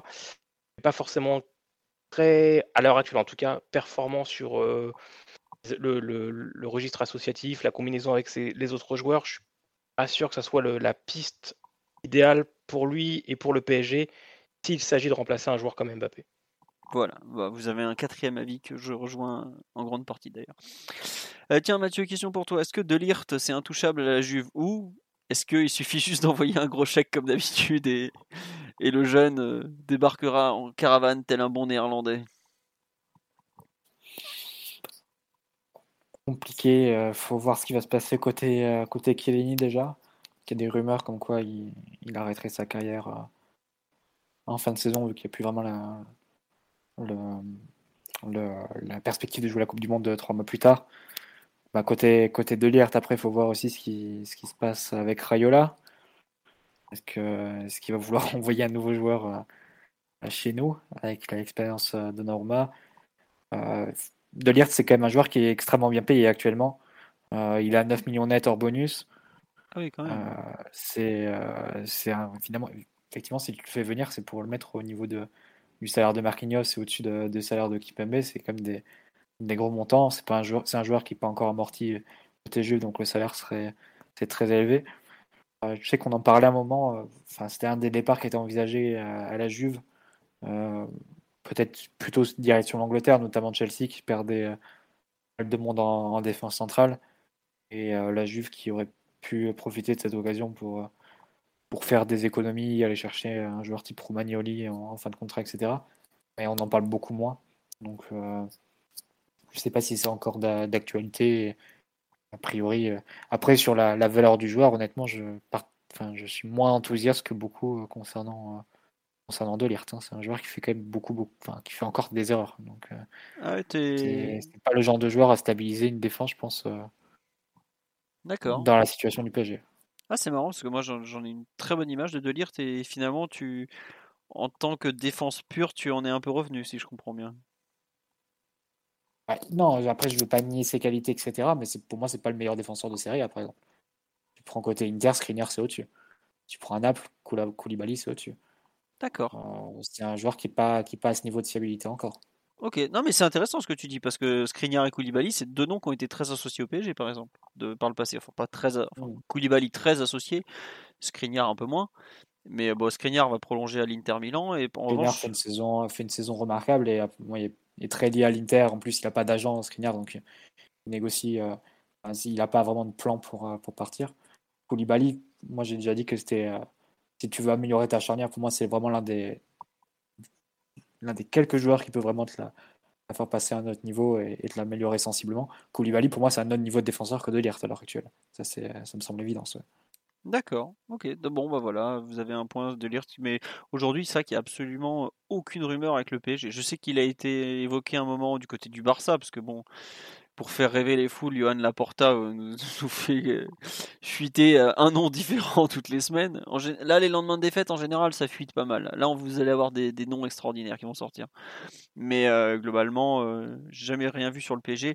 Il faut pas oublier que De Ligt, il a déjà refusé le PSG aussi en à l'été 2000. Euh, c'est quand qu'il signait à Juve? C'est 2019 2019 bah, il avait quand même globalement fait comprendre qu'il n'était pas du tout tenté. Quoi. Alors que le PSG je voulais, voulait le pack de Young de Lirt, il n'y en a aucun des deux qui a, qui a voulu vraiment aller à Paris. Quoi. Malgré un très très beau salaire proposé. Et puis après, Antero a été remplacé par Léo et c'était fini. Et on me demande est-ce que euh, Zahir Emery pourrait avoir du temps de jeu avec les pros pour euh, une fois le titre acquis. Aujourd'hui, il fait même pas les entraînements des pros. Euh, ça paraît compliqué. Voilà. Et globalement, est-ce que c'est une bonne chose de donner à un gamin de 15 ans des minutes en pro comme ça, euh, sorti de nulle part? Je suis pas certain que ça se ça soit euh, une, bonne chose non plus.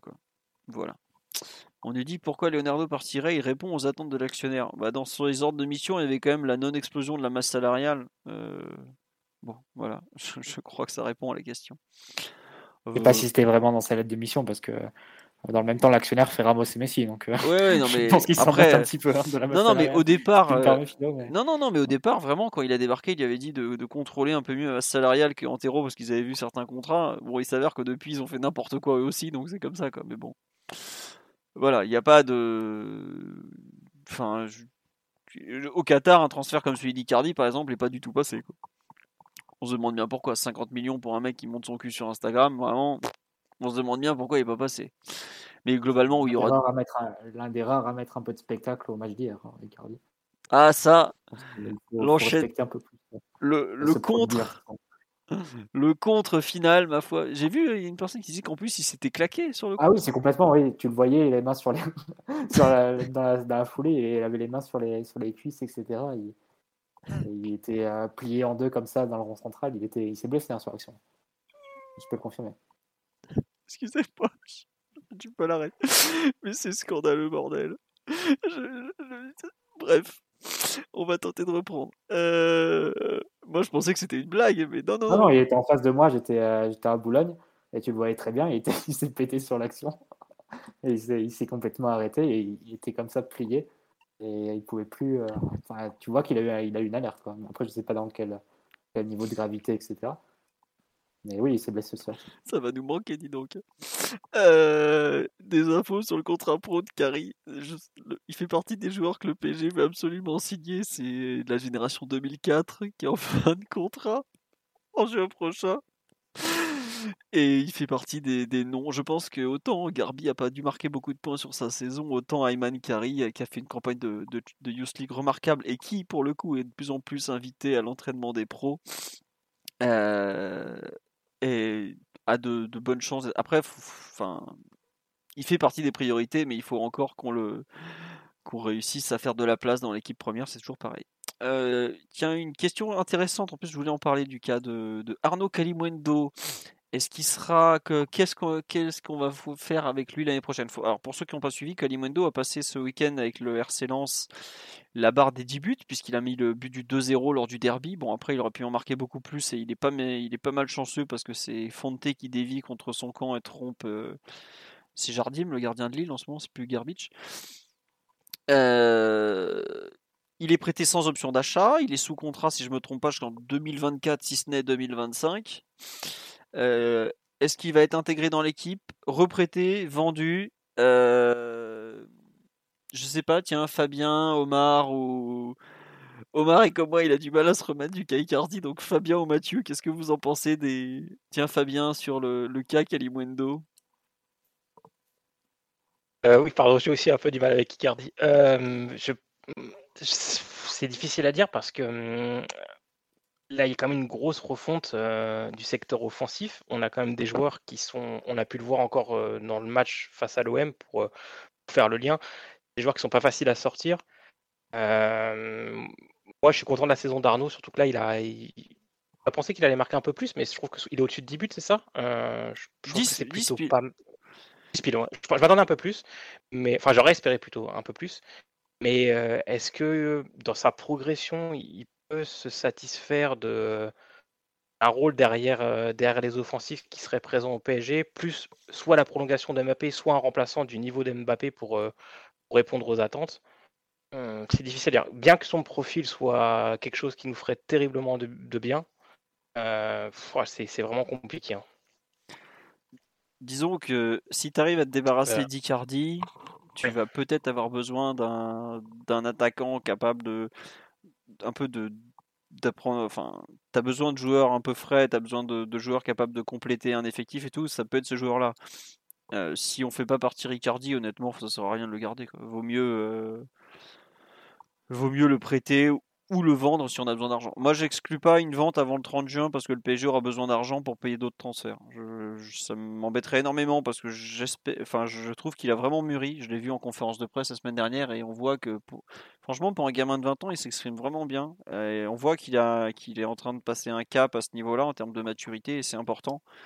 Après, je, je pense pas que le PSG se dise absolument qu'il faut l'intégrer dans l'effectif et peut-être qu'il a qu'il aurait pu avec une préparation d'avant-saison en général où les internationaux reviennent tard avoir du temps de jeu là ça m'a l'air compliqué donc à voir mais vraiment je Je crains qu'il euh, ne soit vendu euh, pour, euh, pour équilibrer les comptes au plus vite. Voilà. Et on nous demande, je sais pas, à part si Mathieu, Omar, tu rajouté quelque chose sur, le, sur Kalimwendo ou tu l'as pas trop suivi cette saison? Non, non, si je l'ai, je l'ai suivi un- avec un peu moins d'attention que l'année dernière, certes, mais je vois qu'il continue de, stater. En effet, ben, il va avoir, euh, lui, pour le coup, je pense, une valeur marchande assez, assez importante dont on ne pourra pas se, se passer parce que le, projet est pas, est pas super clair pour un, jeune comme lui, c'est-à-dire suffisamment bon pour montrer qu'il a, montré qu'il était suffisamment bon pour être, euh, bien décisif en Ligue 1, hein, parce qu'on n'a pas bon, on a que deux joueurs au-dessus de 10 buts hein, au PSG cette année.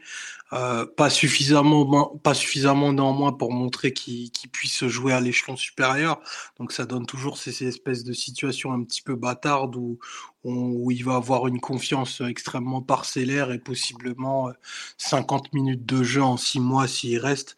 Donc je préfère me dire que c'est plus, ça a plutôt été bien géré que le prêt de deux ans à Lens euh, a valorisé le joueur, valorise aussi pour ainsi dire ta, ta formation et maintenant il lui faut un transfert en, en Allemagne entre 15 et 17 millions d'euros et ça fait, ça fait une belle affaire je trouve.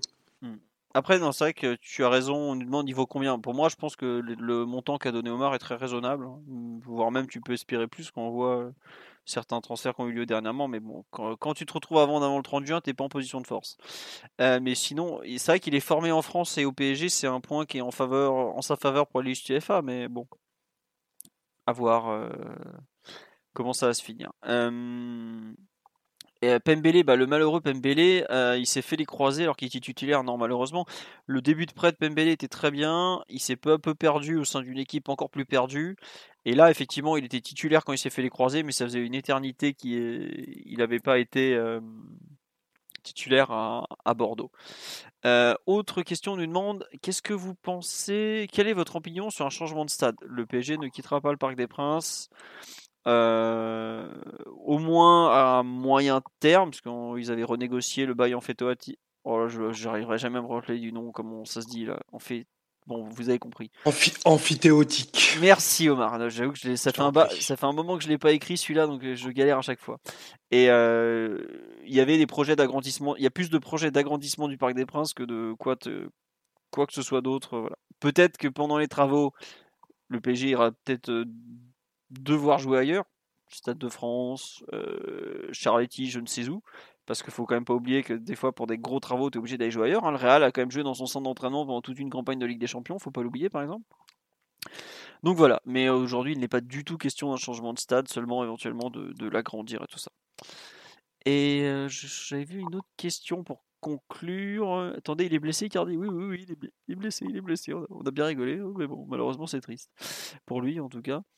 Euh, j'avais une dernière question que j'avais mis de côté, que je ne retrouve pas. On nous demande si les 10 gardiens professionnels, c'était dans la lettre de mission de Leonardo. Je ne pense pas, il faut bien l'avouer. Bon, bah écoutez, il n'y a pas d'autres questions, je ne la retrouve pas en tout cas. Ah si, c'était celle-là, c'était pour conclure. Euh, Est-ce qu'on est encore sur euh, YouTube et Twitch cette semaine? Oui, pour cette semaine, on est encore sur YouTube et Twitch.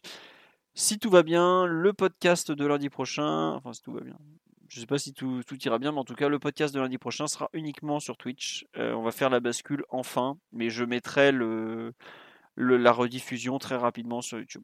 Voilà. Sur ce, je vous souhaite une très bonne soirée à tous, une très bonne nuit vu l'heure. Je vous remercie énormément pour votre fidélité parce que je sais que les matchs font tellement peu rêver qu'on n'a pas forcément envie de se taper un débrief de 2 heures, 2 heures et demie et tout ça. Euh, vous allez pouvoir filer des subs. Écoutez, il faudra m'expliquer euh, comment ça marche aussi parce que je suis pas du tout à l'aise avec Twitch, je ne mens pas là-dessus. Voilà. Euh, on vous dit à lundi prochain. On va pas faire de débrief de podcast, d'un podcast de débrief de Angers PSG mercredi soir, vous vous en doutez, hein, vu la fin de saison. On espère qu'il y aura plein de bonnes nouvelles d'ici lundi prochain, qu'on aura quand même de, quoi, un peu plus de football à débriefer et tout ça. On vous remercie pour tous les dons qu'il y a eu sur le Tipeee et Co. C'est vraiment très sympa. Puis ça permet de continuer comme ça à faire tourner le site. Et effectivement, on sera peut-être euh, titré lors du prochain podcast. Oui, oui, c'est quelque chose effectivement qu'on ne- je n'avais pas imaginé, mais c'est bien le cas. Euh, on nous dit merci à tous, euh, podcast d'utilité publique. Oh, bah non, on n'a pas cette prétention. On espère, on attend, on, est juste là pour parler de foot de la meilleure façon possible et du PSG de façon la plus constructive possible. Et une dernière question, oui, il y a des pourcentages à la revente sur Nkunku et Diaby, oui et oui, de mémoire 20 et 20 sur la plus-value. Donc euh, ça fera un peu de, ça mettra du beurre dans les épinards parce qu'on parle de très gros transferts les concernant, surtout Nkunku. Voilà.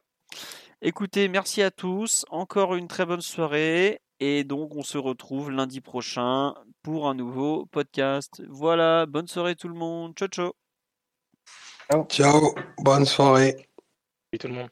Et Simon vous fait un gros bisou puisqu'il est en train de vous dire de liker sur euh, les commentaires YouTube. Allez, à bientôt. Mom deserves the best, and there's no better place to shop for Mother's Day than Whole Foods Market. They're your destination for unbeatable savings, from premium gifts to show-stopping flowers and irresistible desserts. Start by saving 33% with Prime on all body care and candles. Then get a 15-stem bunch of tulips for just $9.99 each with Prime. Round out Mom's menu with festive rosé, irresistible berry chantilly cake, and more special treats. Come celebrate Mother's Day at Whole Foods Market